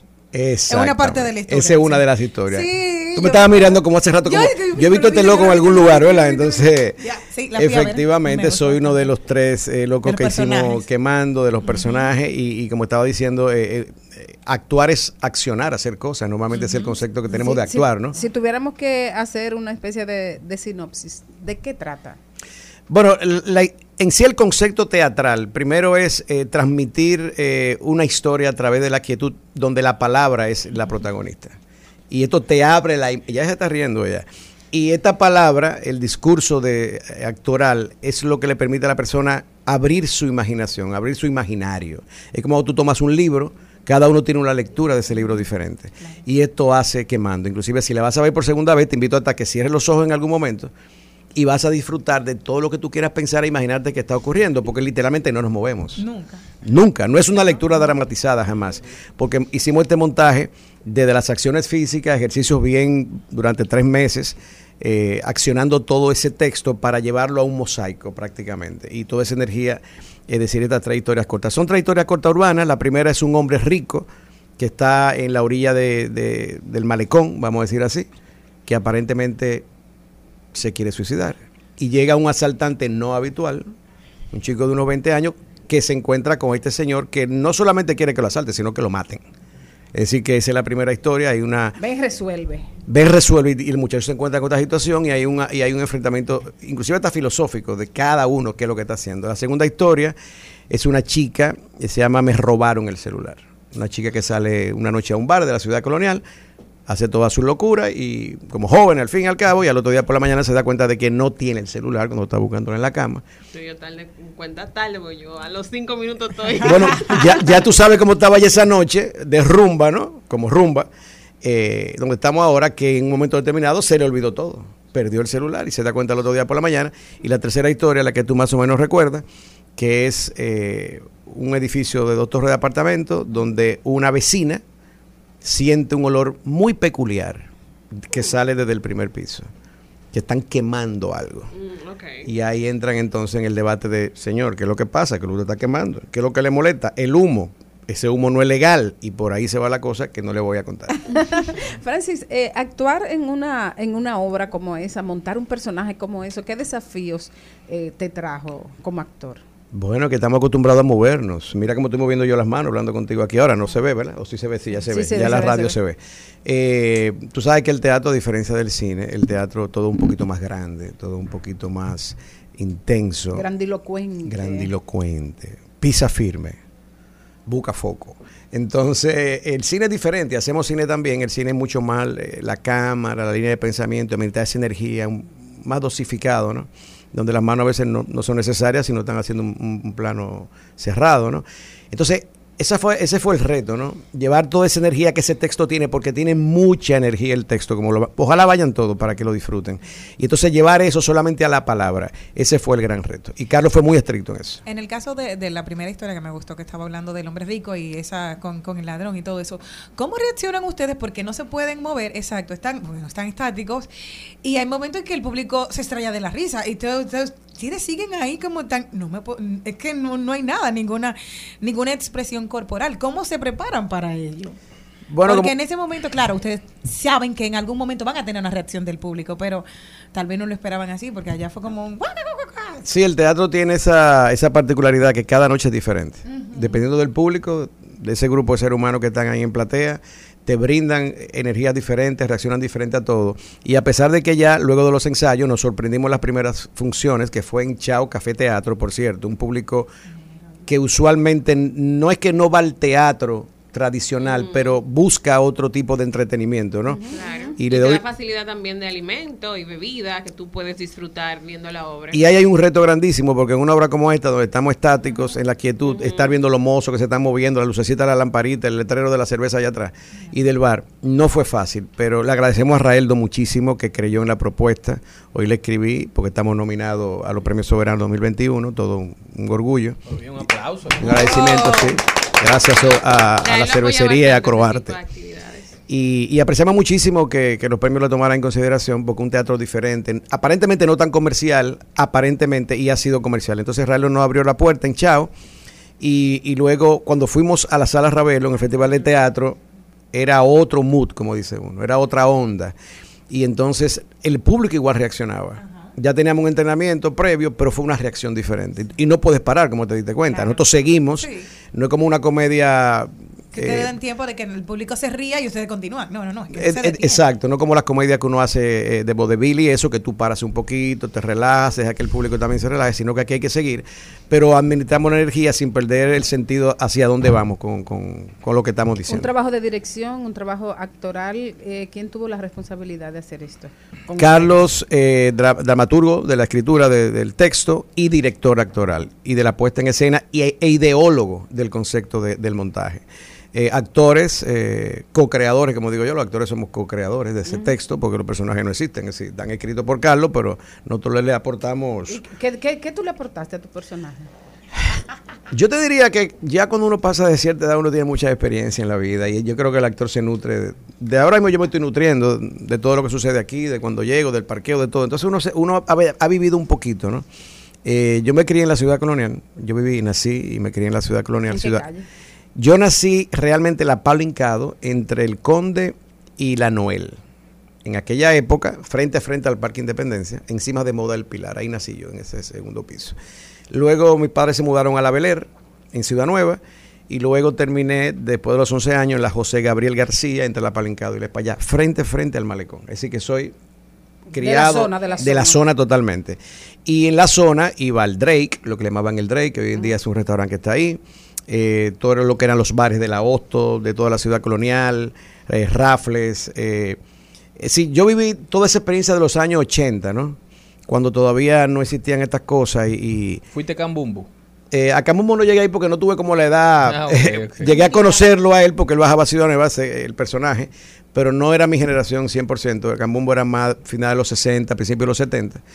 Y yo en esa edad todavía no fuera demasiado temprano. Pero eh, sí viví los 80 que fueron bien intensos, con Ciudad Nueva, Ciudad Colonial. Y hay mucha información que ahí yo viví realmente. Y está muy relacionada a quemando me quería frente al mar frente a la costa del malecón, en la playita que estaba ahí. Y hay muchas cosas que yo creo que aporté inconscientemente primero, eh, porque el actor eh, está muy consciente de lo que es eh, en el momento que va a crear cosas, pero no de manera expresa. Tú, lo- tú te vas descubriendo, tú vas descubriendo cosas de ti mismo y haces hasta catarsis de, de muchas cosas. Exacto, yo estaba pensando, bueno, eh, este personaje tiene tal edad, hace tal cosa, eh, le ha pasado tal cosa, porque todo eso se refleja en la voz, ¿no? Y en, en el tono, en la forma en la que habla. Súper buena observación, porque el primer personaje que yo hago es un joven de 20 años. Y para nada de mi edad. Entonces ahí las tonalidades, de, la energía de la voz es de un muchacho de 20 años que está saltando y, y de un estrato social X. Entonces ahí hay una energía diferente que había un reto ahí. Y si tú vas a ver la obra te vas a dar cuenta que entre ese personaje y los otros dos personajes que yo interpreto hay diferencias en la, en la voz. Ah, Hay una, hay una cosa, sí, que, que a nosotros nos llama mucho la atención, eh, que es cuando alguien puede mantener el tono de voz y también cuando alguien de repente cambia el tono de voz. Uno, se uno, uno, uno como que se pone como, concho, le me sacaron de la obra, porque ya estoy consciente de, de, una, de una cosa en la que tuve que reparar. ¿Cómo tú logras mantener la voz? Y me gustaría oír esa voz de, de 20 años. Bueno, tú sabes que la voz de ese muchacho eh, es mi voz realmente. Lo que pasa es que el contexto de la historia también te ubica, te, da una, un- ahí facilita un poco las cosas, ¿no? Eh, eh, eh, esa obra, la- el, primer cuadro, dura unos 10, 12 minutos y, y hay, una, hay, un, hay un arco en esa voz que puede comenzar muy tranquilito él eh, diciéndole al Señor que coja lo suave, aquí no pasa nada, yo simplemente no quiero romperle el caco, yo vine a buscar su dinero, suelte todo lo que tiene en la cartera, la billetera, y va con ese estilo medio tigre de barrio, Ajá. y luego hay un arco, que no quiero adelantar mucho, donde termina de una manera muy diferente a la que él entró, a la que él entró, en, en esa historia. O sea que hubo un, un- hay un, un proceso de, de crecimiento y un... Sí, él, él sale, es como cuando dicen que tú vas por lana y sale traquilado, ¿no? Pudiese ser una de las opciones, de, la- de las consecuencias. Otra puede ser que él logre su objetivo. Entonces ahí hay un juego con la voz y con las expresiones y en la forma inclusive de que él tiene la adicción. Inclusive no, eso. no puedo desaprovechar que estás aquí para preguntarte qué otra cosa tienes en carpeta eh, en lo que resta de año, si ya tienes alguna película, algún papel, Sí. qué, qué es lo que hay. Antes de salir quisiera recordar la fecha de la obra. La- al final. la Ah, decimos, ok, Cuando perfecto. se acaba para que sea lo que se le quede a la gente en, Sí, en- en memoria. bueno, gracias. Mira, ahora mismo acabamos de ver en el Festival eh, de Ópera Prima de Funglode una película que yo protagonicé que le estaba esperando con muchísimo cariño y mucha expectativa y salí muy satisfecho del producto final, que es la película El Vendedor de Arte. Eh, de, es la ópera prima de Marcel Fonder. Marcel es un guionista que tuvo en Biodegradable, La Gunguna y todo eso. Y hace 10 años, 11 años, en el 2012, cuando tuvo- estuvimos rodando Biodegradable de Juan Basanta, eh, nos conocimos allí y me dijo, mi primera película tú la vas a protagonizar. Para que tú veas cómo son las cosas. sí. Pasaron los años y me llamó en el 2017 y me dijo, mira, eh, comienza a dejarte el pelo largo, porque eso va. Tú sabes que uno, el ego nuestro, nos Artísticos. artístico nos arrolla y también nos, nos mantiene en esto vivo y tú sabes que te pone contento y todo eso, pero yo he aprendido a, a, a cali- bajarle algo. a- a bajarle dos a eso, a calibrarme un poco. Y le dije, sí, está bien, Marcial, yo sé que eso va. Y efectivamente en el final de 2018 me sorprendió y me dijo, en febrero estamos rodando del 2019. Y esa es una historia maravillosa. Y yo lo agradezco mucho porque me saca de, de- de un esquema de personajes fuertes eh, que yo he hecho a veces en cine, de carácter muy duro y todo esto. Y me lleva a la historia de un pintor eh, clásico, eh, de formación en Bellas Artes y todo eso, que solamente cree en el arte realista. Y, y- y no cree para nada o no respeta ni entiende posiblemente el arte contemporáneo. Y como son las cosas, pues ah, yo- pero hay mucha gente así aquí. Sí, todos en algún momento inclusive hemos eh, eh, dudado pues, o- Cuestionado, o, cuestionado sí. las cosas que no conocemos, ¿no? Exacto. Por lo menos vamos a decirlo de esa manera. Y me recuerda eso también que la en la cosa, la vida hay unas coincidencias in- impresionantes en el arte, porque yo hice una obra teatral que vi en Madrid en el 2009 y luego la montamos aquí, se llama Arte, de Yasmina Reza, que es una israelí que vive en Francia y yo estuve detrás de esa obra por muchos años y la montamos en la sala Ravelo, preciosa obra de tres amigos que se reúnen una noche porque uno de ellos compra un- una pintura contemporánea de un cuadro en blanco. Es una obra muy famosa que si la buscan eh, se, van a dar cuenta que le ha dado la vuelta al mundo y luego me encuentro ya con el personaje de este pintor que no cree en eso tampoco. Y eh, ahí hay un contraste muy bonito que Marcel logra en dos mundos. El mundo de esta clase media alta, eh, de este señor que ha sido exitoso en los ambientes como Merchant, de, de arte y todo eso. Y luego se da cuenta que está bloqueado. Bloqueado totalmente por una crítica. por una crítica. Por una crítica. Exacto. A ese ego, ¿no? Que un periodista, un crítico de arte lo hundió. Y él se dejó afectar. Hasta ahí lo dejo. Y estaba bloqueado por años donde no producía nada. Y él intenta volver a, a la producción eh, a través de una estrategia que tiene con un joven que descubrió X. Entonces es una historia muy linda de dos mundos, se toma, se toca el tema gay de manera muy bien tocado en un mundo de haitianos y todo eso, que no le voy a contar mucho. Y de verdad cuando la vean en cartelera, el vendedor de arte, no se la pierdan, porque van a ver un cine.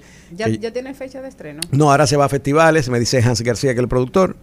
Eh, no sé si en abril o mayo la traerá, pero esa era la idea, que tuviera en abril o mayo, o no sé si le va a dar un poquito más para allá en algunos festivales que exigen que todavía no esté comercialmente en los cines para aceptar en los festivales. Pero anótenlo ahí, El Vendedor de Arte, que es un producto muy, muy interesante. Este año también vamos a estrenar eh, Convivencia, una película coral eh, eh, de José Gómez de Vargas, con un guion de Tony Gómez, un joven que lo que es arquitecto.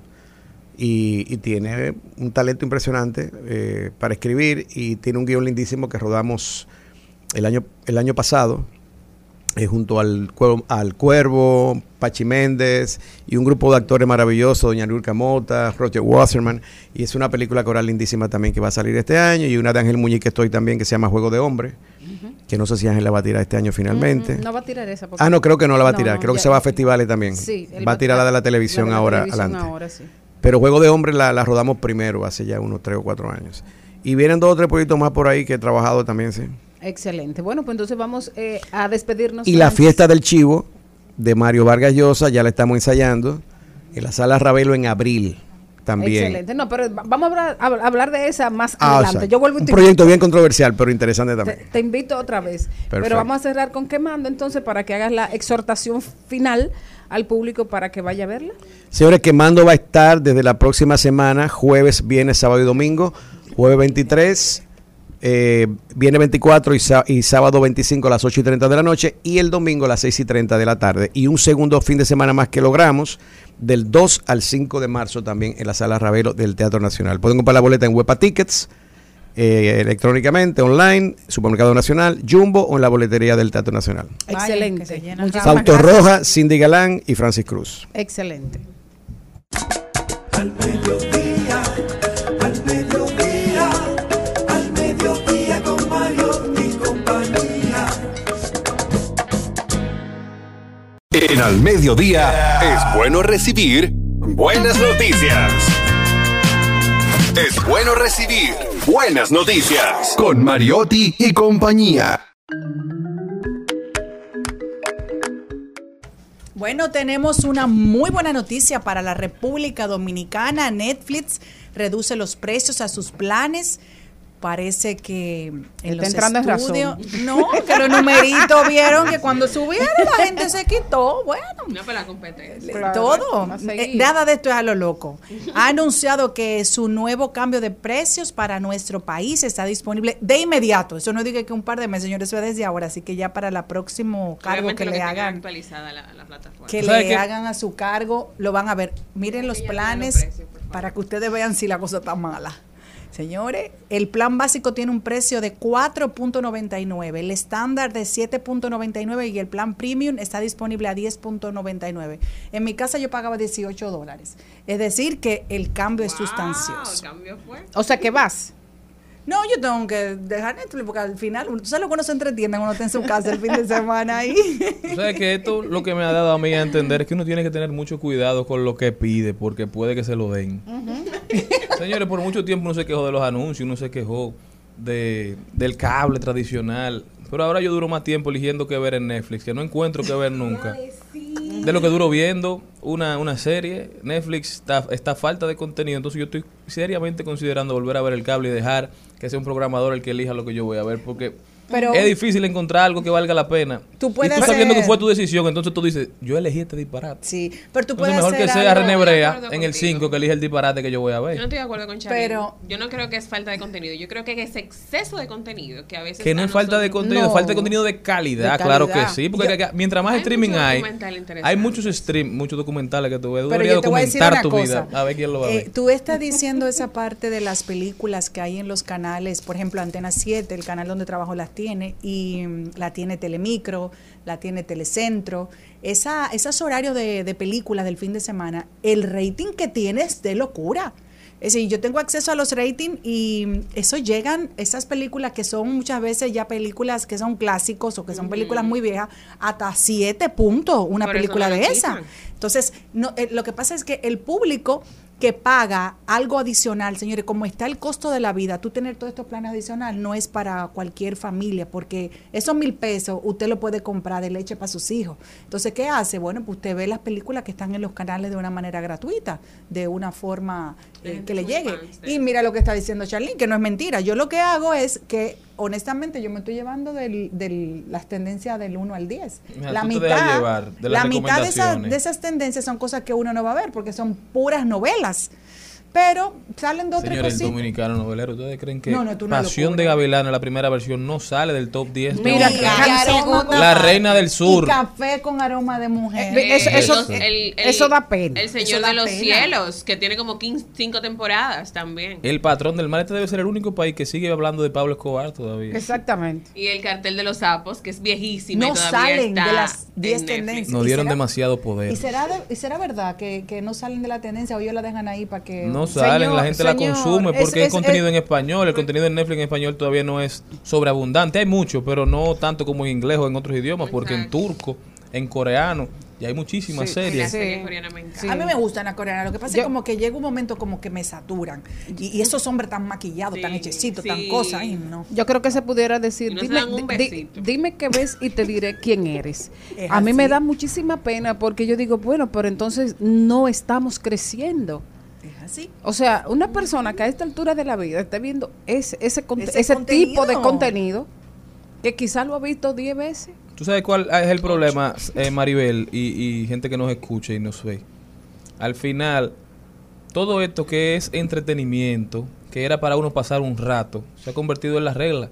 En la vida. Entonces la televisión era para tú pasar un momento. Tú durabas un tiempo entreteniéndote, viendo el contenido que creaba la televisión que nunca se, se diseñó, o quizá en su principio sí estuvo diseñado como un elemento de educación, pero fue cambiando pues, mientras el tiempo fue pasando y se convirtió en algo de entretención y ahora tenemos tanto entretenimiento que no le dedicamos tiempo Que- al suelte la aprendizaje. televisión. No, que a leer. se ha convertido en evasión. O sea, evasión de mi realidad, evasión de mis necesidades, Desconectarme. para desconectarme y simplemente dejarme tumbar ahí y recibir. Es como dice mi profesor, él mandó un correo y puso ocho libros gratis, míralo ahí, ¿verdad? Le eh, eh, libros que ya él ha comprado, bueno, que se lo recomienda a sus Porque están estudiantes. gratis en PDF. Que están gratis, exacto. Y él da una recomendación simple, suelte el celular, póngalo en modo avión, porque es imposible que usted no lea un libro sin que el, el subconsciente lo lleve a abrir Instagram, el Facebook, el que yo No, no, no, no. Y lo grande es que inclusive tú, vas a- tú estás trabajando y vas a buscar algo en el teléfono. Y tú empiezas a hacer así y te pasan 10 minutos. Y no lo buscaste tú- lo que Y tú no buscaste. Ya ni te Ah, acuerdas a qué fue que tú entraste. Porque Oye. es, es un pozo que te traga. Hay una percepción, una autopercepción de que cuando uno no está mirando el celular se está perdiendo de algo.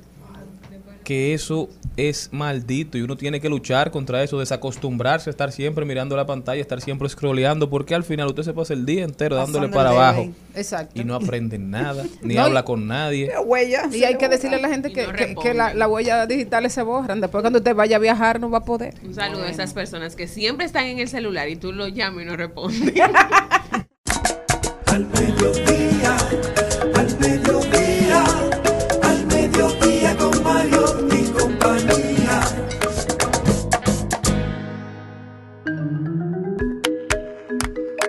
y nosotros encontramos una noticia circulando por la red, lo publica el Nuevo Diario hace unos días y queríamos compartirlo con ustedes porque a pesar de ser una mala noticia, siempre las cosas nos dejan un aprendizaje. Sí, una persona acudió a hacerse una resonancia magnética saben que en este tipo de, mm, de circunstancias es una cámara, ¿verdad? Que está ahí, que no puedes entrar con nada metálico. Y el señor entró con un arma de fuego.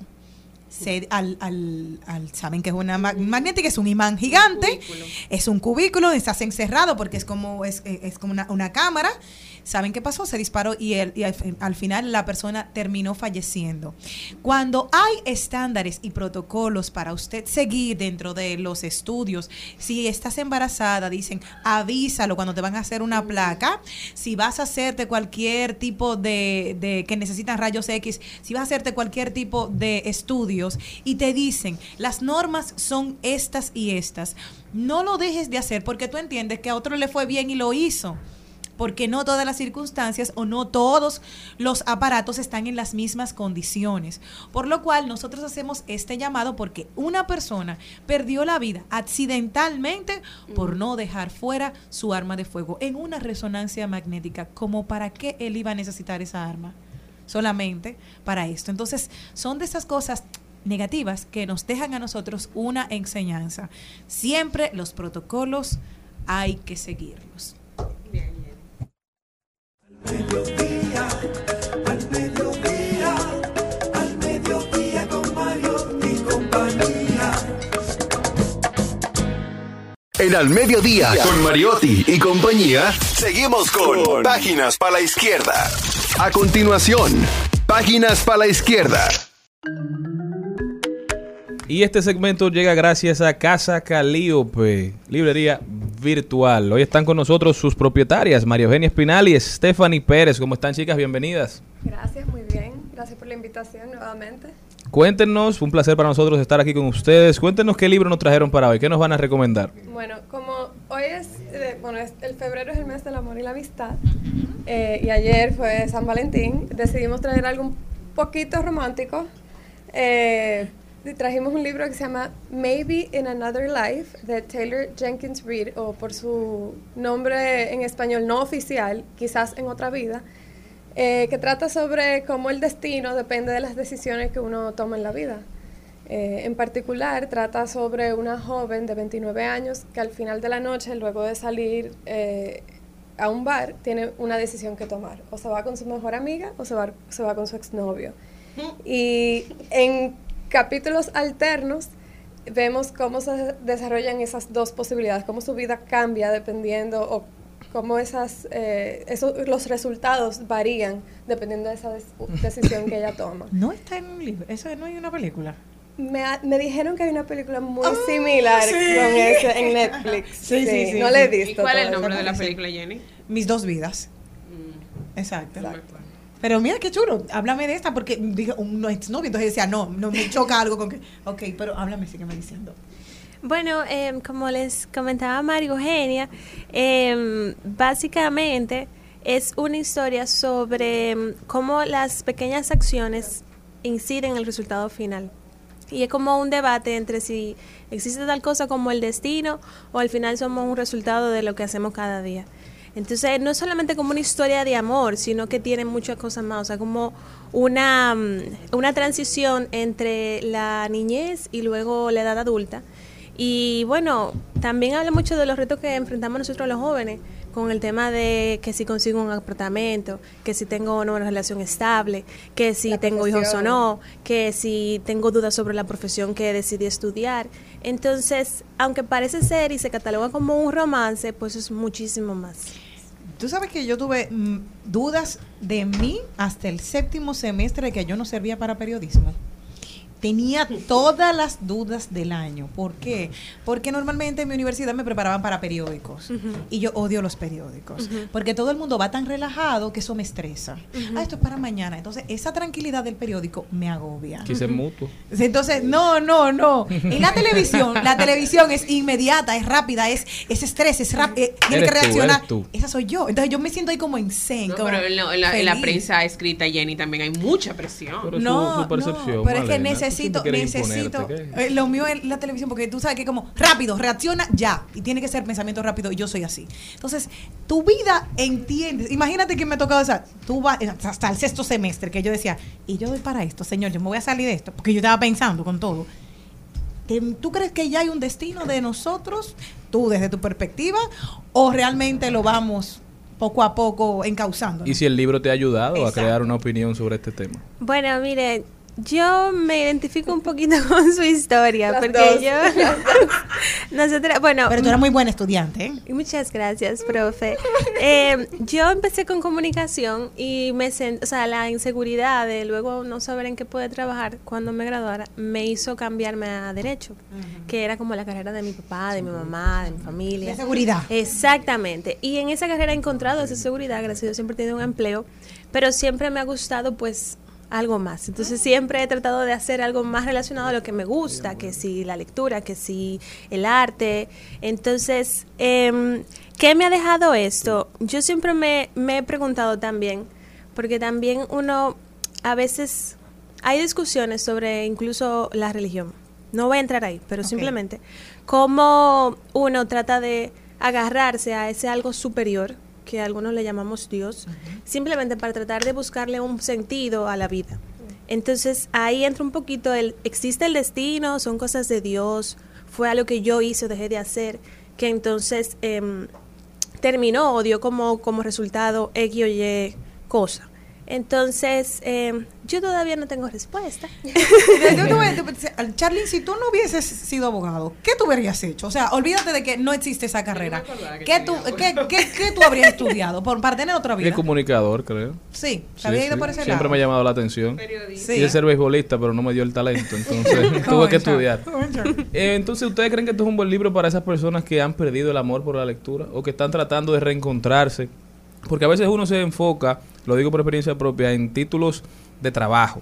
Y tienden a ser un poquito aburridos, entonces uno ya ve la lectura como trabajo. Y cuando uno comete ese error, entonces se aleja un poquito de Se los libros que lo hicieron enamorarse de la lectura. Entonces, ¿ustedes creen que este puede ser un buen libro para reencontrarse con la lectura por pasión y por amor? Mira, yo, esa autora, ya me he leído tres libros esa autora y ella, la manera que ella escribe es tan fácil de leer que para mí cualquier persona que está retomando la lectura o nunca ha leído, ella, cualquier libro de ella es excelente, pero este en particular, creo que la gente se puede identificar mucho con, con lo que, de, sobre lo que trata, porque como hablamos, trata sobre las inseguridades de la vida o de la, de la, de la profesión, de las relaciones con tus amistades, con tus relaciones amorosas, todo eso. Eh, entonces, puede, mucha gente se puede identificar. Hablan del karma ahí, dentro de, de ese tema por, por, por, por la doble El vida. libro tú vas a tener no que escribirlo. o sea, el libro que tú quieres No, leer. no, creo le que estoy que preguntando porque no sé, me- pero si, si ahí hablan de, de algo así, o sea, porque hablan del destino, hablan de la... Yo a mí me, gusta- me apasiona. Recuerda que yo soy católica flexible. Yo entiendo. ¿Entiendes tú que hay Sí. de karma? Eh, bueno, no hablan, no dicen eso fue el karma, pero al final sí, o sea, definitivamente, definitivamente, claro. Y está en español, está disponible en español el libro, todavía no han hecho la traducción. Todavía no Todavía han no, hecho. lo han hecho la traducción. Pero todos los libros de esa autora eventualmente terminan ¿Cómo se llama? Repetir el nombre para los que nos escuchan. Maybe in Another Life, Taylor Jenkins Reid. Eh, o en español, quizás en otra vida, pero eh, esperemos Bueno. que pronto salga en español. Sí, Le digo algo para ustedes, para los que lo quieran leer, búsquenla porque es buenísimo. Eh, porque tú dices, hablas de las posibilidades y les voy a cor- le voy a hacer algo. O sea, yo me fui a buscar a un señor para que me diera un trabajo. Dije, vamos ahí. Y yo duré dos horas esperándolo y nunca llegó. En un parqueo. Se me rompió hasta el taco esperándolo. Y nunca llegó. Tú sabes la cosa, ¿qué fue eso? Sin embargo, no, no me mire con esa pena. Sin embargo, 17 años después esa mira así, persona. Jenny. No, no, es que era que ella estaba triste porque yo duré dos horas y se me rompió el taco. Entonces ella se imaginó ella pasando De todo. Jenny hay que hacer un guion. Sería bueno. De película, yo, maravillosa. Sin embargo, 17 años después, esa persona me llama para un proyecto de trabajo con él. Aquí estoy. Entonces, la vida, yo entiendo que es ese karma, Claro. que se, se equilibra Claro. en algún momento. Sí, O sea que claro. Me encanta. ¿Dónde la gente puede conseguirlas a ustedes y las recomendaciones que ustedes les pueden hacer? Nos, nos pueden seguir en nuestras redes sociales, eh, Casa Calíope, rayita baja o raya baja RD. También tenemos página web. En el Instagram pueden acceder al, al- al enlace en- en- de la página. Y el libro lo tenemos disponible en la librería. ¿Y dónde están ubicadas, chicas? En la web. ¿Y tú no tienes, tú no tienes un espacio físico? Todavía Ah, pues yo la conocí dicho en un espacio físico. WhatsApp. Ah, bueno, querido, que yo la conocí a ella en un espacio físico. Sí. Todavía no tenemos, verdad. que Todavía todavía no no. tenemos un espacio personal. físico permanente, pero es- sí participamos en, en bazar o eventos en lu- locales. Gracias. Este sábado, 18, 18, ¿verdad? 18. Eh, estaremos en un- el evento de Tiny Market en Mercedes 303 en la zona Ma- colonial. Mario Eugenia, tres cosas que te dejó el libro por los cuales tú le dirías a la gente, no dejen de leerlo, a ti, personalmente. Wow, qué Dale. pasión. Tres, una, dos, la que te salgan. No, para mí, o sea, tres cosas. No, yo no puedo decir tres cosas. Yo puedo hablar muy, muy eh, Cinco también. Pero para mí, o sea, yo personalmente me sentí demasiado identificada con este libro de cómo la relación, porque habla mucho sobre la relación familiar, la relación con tus hermanos, la relación con tu familia, tus padres, eh, la, cómo la distancia puede afectar. Y en mi vida personal tengo situaciones similares de distancia con familiares y de hecho hasta me ayudó a acercarme más a mi hermana le- luego de leer este libro. Entonces, para mí eso fue lo más importante, Claro. que pude compartir el libro con ella y, y acercarme a ella. Claro, claro. Señores, ya saben, Casa Calíope, no en un lugar físico, no, no, no, en la palma de tus dedos. Donde quiera que tú te encuentres puedes acceder a nuestro catálogo y hacer tu compra de manera virtual. Muchachas, muchísimas gracias por estar con nosotros. Saben que este programa es su casa, no se muevan de ahí, que nosotros continuamos. Al mediodía,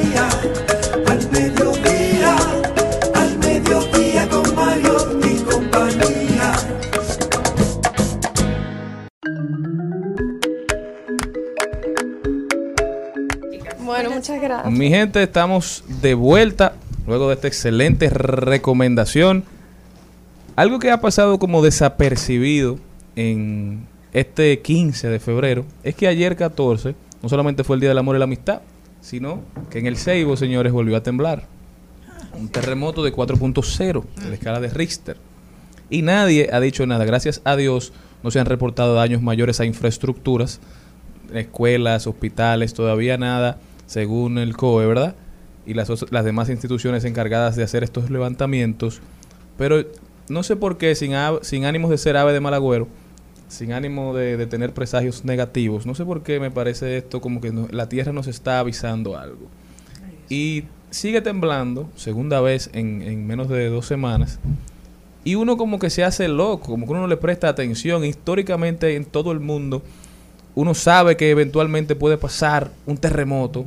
Uno sabe que estamos expuestos a esa posibilidad. Sin embargo, no nos preparamos. Guerra avisada no mata soldados y si lo mata es por descuidado. Ya se ha establecido claramente que lo que pasó en Siria, lo que pasó en Turquía, todos esos muertos eran muertos que podían evitarse si se tomaban las precauciones del lugar, no solamente a la hora de construcción, si se cumplía con los requisitos, con lo preestablecido, con el deber ser, sino también si las personas estaban preparadas para asumir un eventual terremoto, aún en lugares donde tiembla tanto, aún en lugares donde hay tantos temblores. Nosotros que no tenemos esa cultura, nos hacemos los locos, nos hacemos de la vista gorda y por más que nos mandan avisos, eh, preferimos lamentar que prevenir. Estamos a tiempo de crear una cultura, usted está a tiempo de educar a su hijo sobre qué hacer, porque posiblemente, Dios mediante, el edificio no se derrumbe, pero podemos quedar Atrapados. atrapados y quedarnos sin, sin comunicación. Podemos quedarnos sin, posibilidad de salir, de acceder al agua, de acceder a alimentos. Si usted está preparado, si usted desarrolla una estrategia, quizás no la cumpla al pie de la letra, pero por lo menos que su sistema 1, el automático, esté más o menos familiarizado con qué hacer ante este suceso, creo que nos puede ir un poquito mejor. Eso no le cuesta nada, más que educarse un poquito, leer, tratar de, de hacer una pequeña comprita, tenerla en un bulto, en un lugar estratégico de la casa. Es algo pequeño que puede significar un gran cambio. Vamos a prevenir para no lamentar, señores, o para lamentar lo menos posible. Y a mí me pasó que el otro día, el día que tembló, que, que, me, que le dije a ustedes la experiencia que me senté con mi, con mi que salí al, al pasillo, pero no salimos del edificio, me di cuenta de que, un ejemplo, las llaves ese día yo la había cambiado de lugar y yo estaba desesperada por abrir la puerta y no, no podía salir de mi casa. Entonces son de las cosas de cómo ponerla. Todos los días yo pongo las llaves en un lugar, un lugar, siempre encima de la mesa. Y ese día la había cambiado. Entonces, justamente es como tener todo a mano, o si no, tener una llave de emergencia que tú puedas tener también la opción, porque yo tengo el donde tener un colgador de llaves, pero no lo suelo usar. Entonces, al menos tener algo así visible para que en un momento dado tú te puedas levantar, salir corriendo, porque eh, nosotros hemos tenido la suerte de que no han sido tan fuertes aquí. Pero recuerden que ustedes tienen tres minutos para reaccionar y salir. Y según las declaraciones que ha dado el, nuestro ingeniero querido Osiris de León ha dicho que las personas que tienen mayor posibilidad de, supervi- de, de supervivencia en un momento de terremoto son las personas que viven de un tercer piso hacia abajo, porque son las que pueden salir más rápidamente por las escaleras. Entonces, claro, entonces son de las cosas que hay que tomar en cuenta, saber ustedes, tú en un momento de desesperación vas a mirar por tu vida. Dormir con ropa. Sí. Hay cosas, hay hábitos que hay no que asumir. pero- No, hay hábitos que hay que asumir.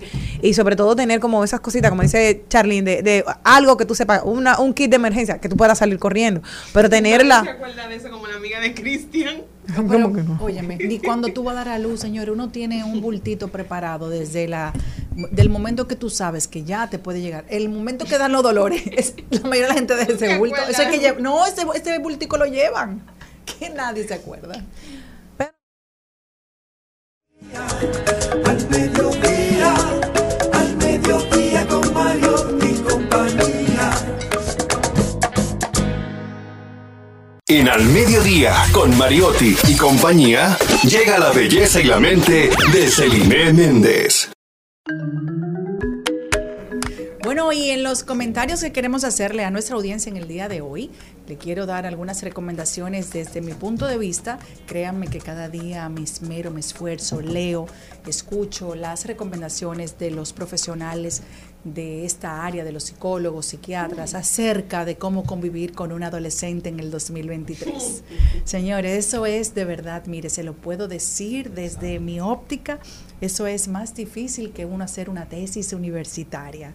Ya yo voy para mi tercera tesis universitaria en par de meses y créame que yo prefiero estudiar otra licenciatura. ¿Por qué? Porque cada cabeza es un mundo. Estos adolescentes, que me pasó igual a mí en mi época, eso es una de, de los tips que quiero decirle. Los mismos conflictos lo tuvo mi mamá conmigo cuando yo tuve esa edad, cuando tuvimos de 16 a, qué sé yo, como a 19, 20 años, hasta que nos aplatanamos bien en la universidad, que ya los chicos cogen esa madurez y recuerde que cada hijo es diferente, cada hijo va a tener una forma de madurar que no es precisamente igual a la suya, ni a la de sus padres, ni a la del hijo del vecino, ni de otro familiar. Tenemos que respirar, tenemos que escuchar, Señores, cuenten, no las ovejitas, cuenten todo lo que usted quiera, ovejita, perrito, que yo, que usted lo escucha, porque debemos de evitar los problemas, las discusiones, eh, y más si, si somos los dos coléricos, entonces tiene que haber uno que baje y uno que escuche. Y normalmente ustedes saben que nosotras, la, los padres de esta época, sé que lo mismo lo, vi- lo vivieron los padres de nosotros, somos viejos, somos anticuados, ellos son los que tienen la razón. Entonces vamos a tratar eso, de, de como dicen los psicólogos, amansar las fieras. Es decir, la adolescencia es una etapa temporal, recuerde que no va a ser toda la vida uno siente que es eterna, pero no es así. Tenemos que ver sus cualidades y decírselas siempre, las positivas, las positivas. Que ellos entiendan que nos estamos enfocando en la parte positiva, no en lo negativa. ¿Por qué? Muchas veces el estrés nos lleva a decirle, ¿por qué tú estás haciendo esto malo, malo, malo? Porque es lo que uno quiere, que su hijo salga de las cosas negativas para que se enfoque en las que le va a traer mejor a su vista. Entonces vamos a darle, eh, reforzarle la- las cosas eh, que sean de mejor para su vida diaria. Eh, vamos a hablarle bien a nuestro hijo y a- al entorno bien de nuestro hijo. Como muchas veces hay padres que le preguntan, ¿y cómo está tu hija Malena? ¡Malena! Exacto, cosas personales. Y después se ofenden cuando lo acaban al muchacho. Exactamente. Entonces vamos a hacerlo al revés. Está bien que usted tenga la lista de cosas. Digo Malena porque está enfrente a mí y es una y es la compañera. peor de nosotros. Pa- no, eso no es cierto. Ah. Pero lo digo, vamos a decirlo al revés. ¿Y tu hijo? Ah, no, mi hijo ya quiere hacer esto, quiere hacer lo otro, estamos enfocados. Porque usted también tiene una lista negativa de cosas que tiene que cambiar. Entonces vamos a ver la- las cosas positivas de- del prójimo y más si se trata del hijo suyo. Mira, escúchame, señor, pero ahora que tú lo mencionas, me, me pasó recientemente que yo le pregunté a una amiga por su hermano, que es menor que ella, y a mí se me dijo todo lo malo. y yo le dije a ella, pero, y yo no lo, yo lo vi recientemente que se graduó de algo, que sé yo, ella no me dijo nada de eso, ella me acabó todo lo malo. todo lo negativo. realmente. Entonces vamos a, ver- a decir Eso es eso. por si tú querías enamorarlo para que te No, salga de ahí porque te conoce las mañas. Recuerde a los padres, usted también fue adolescente, usted también le, dio dolor de cabeza a su mamá, a su papá, a su tía, quien lo crió. Entonces, vamos a darle tiempo. Nosotros nos equivocamos, todos nos vamos a equivocar. Entonces, sea más empático con su hijo. Los papás muchas veces quieren decirle la cosa a los hijos de una forma grosera. Entonces, después el hijo viene y tal vez te- que no debería, pero si usted me da palo, yo no te voy a estar tirando flores, y más un adolescente. Entonces trate de hablarle bonito. Señores, créanme que yo ahora mismo estoy viviendo esto en carne propia y lo que hago es respirar. Y cuando me preguntan por mi hijo, bueno, ustedes son testigos, yo trato de decirle todas las cosas lindas, porque yo también tengo muchas cosas feas y no quisiera que mi mamá estuviera ventilándola porque se supone que es mi mamá. Claro. Así que unas recomendaciones para tener una relación mucho más sana con nuestros hijos y más si usted está en la etapa de vivir con un adolescente en el 2023. Muchísimas gracias a Celine Méndez por estos consejos. Esperemos que les sean bastante útiles a todos los que nos escuchen y a nosotros mismos. ¿Por qué no? Mi gente, muchísimas gracias por habernos acompañado. De verdad que siempre los llevamos en el alma, los llevamos en el corazón. Este programa lo hacemos con muchísimo cariño para todos ustedes. Hasta mañana, pueblo dominicano, si Dios quiere. De madrugada voy llegando y tú esperándome en la cama. Me desmaquillo pa' ponerme la pijama. Imposible no hacer ruido con todo lo que he bebido y te despiertas con un ¿Cómo te fue? La pasé bien, bailé toda la noche, pero ¿con quién? Fuimos a varios lugares, la verdad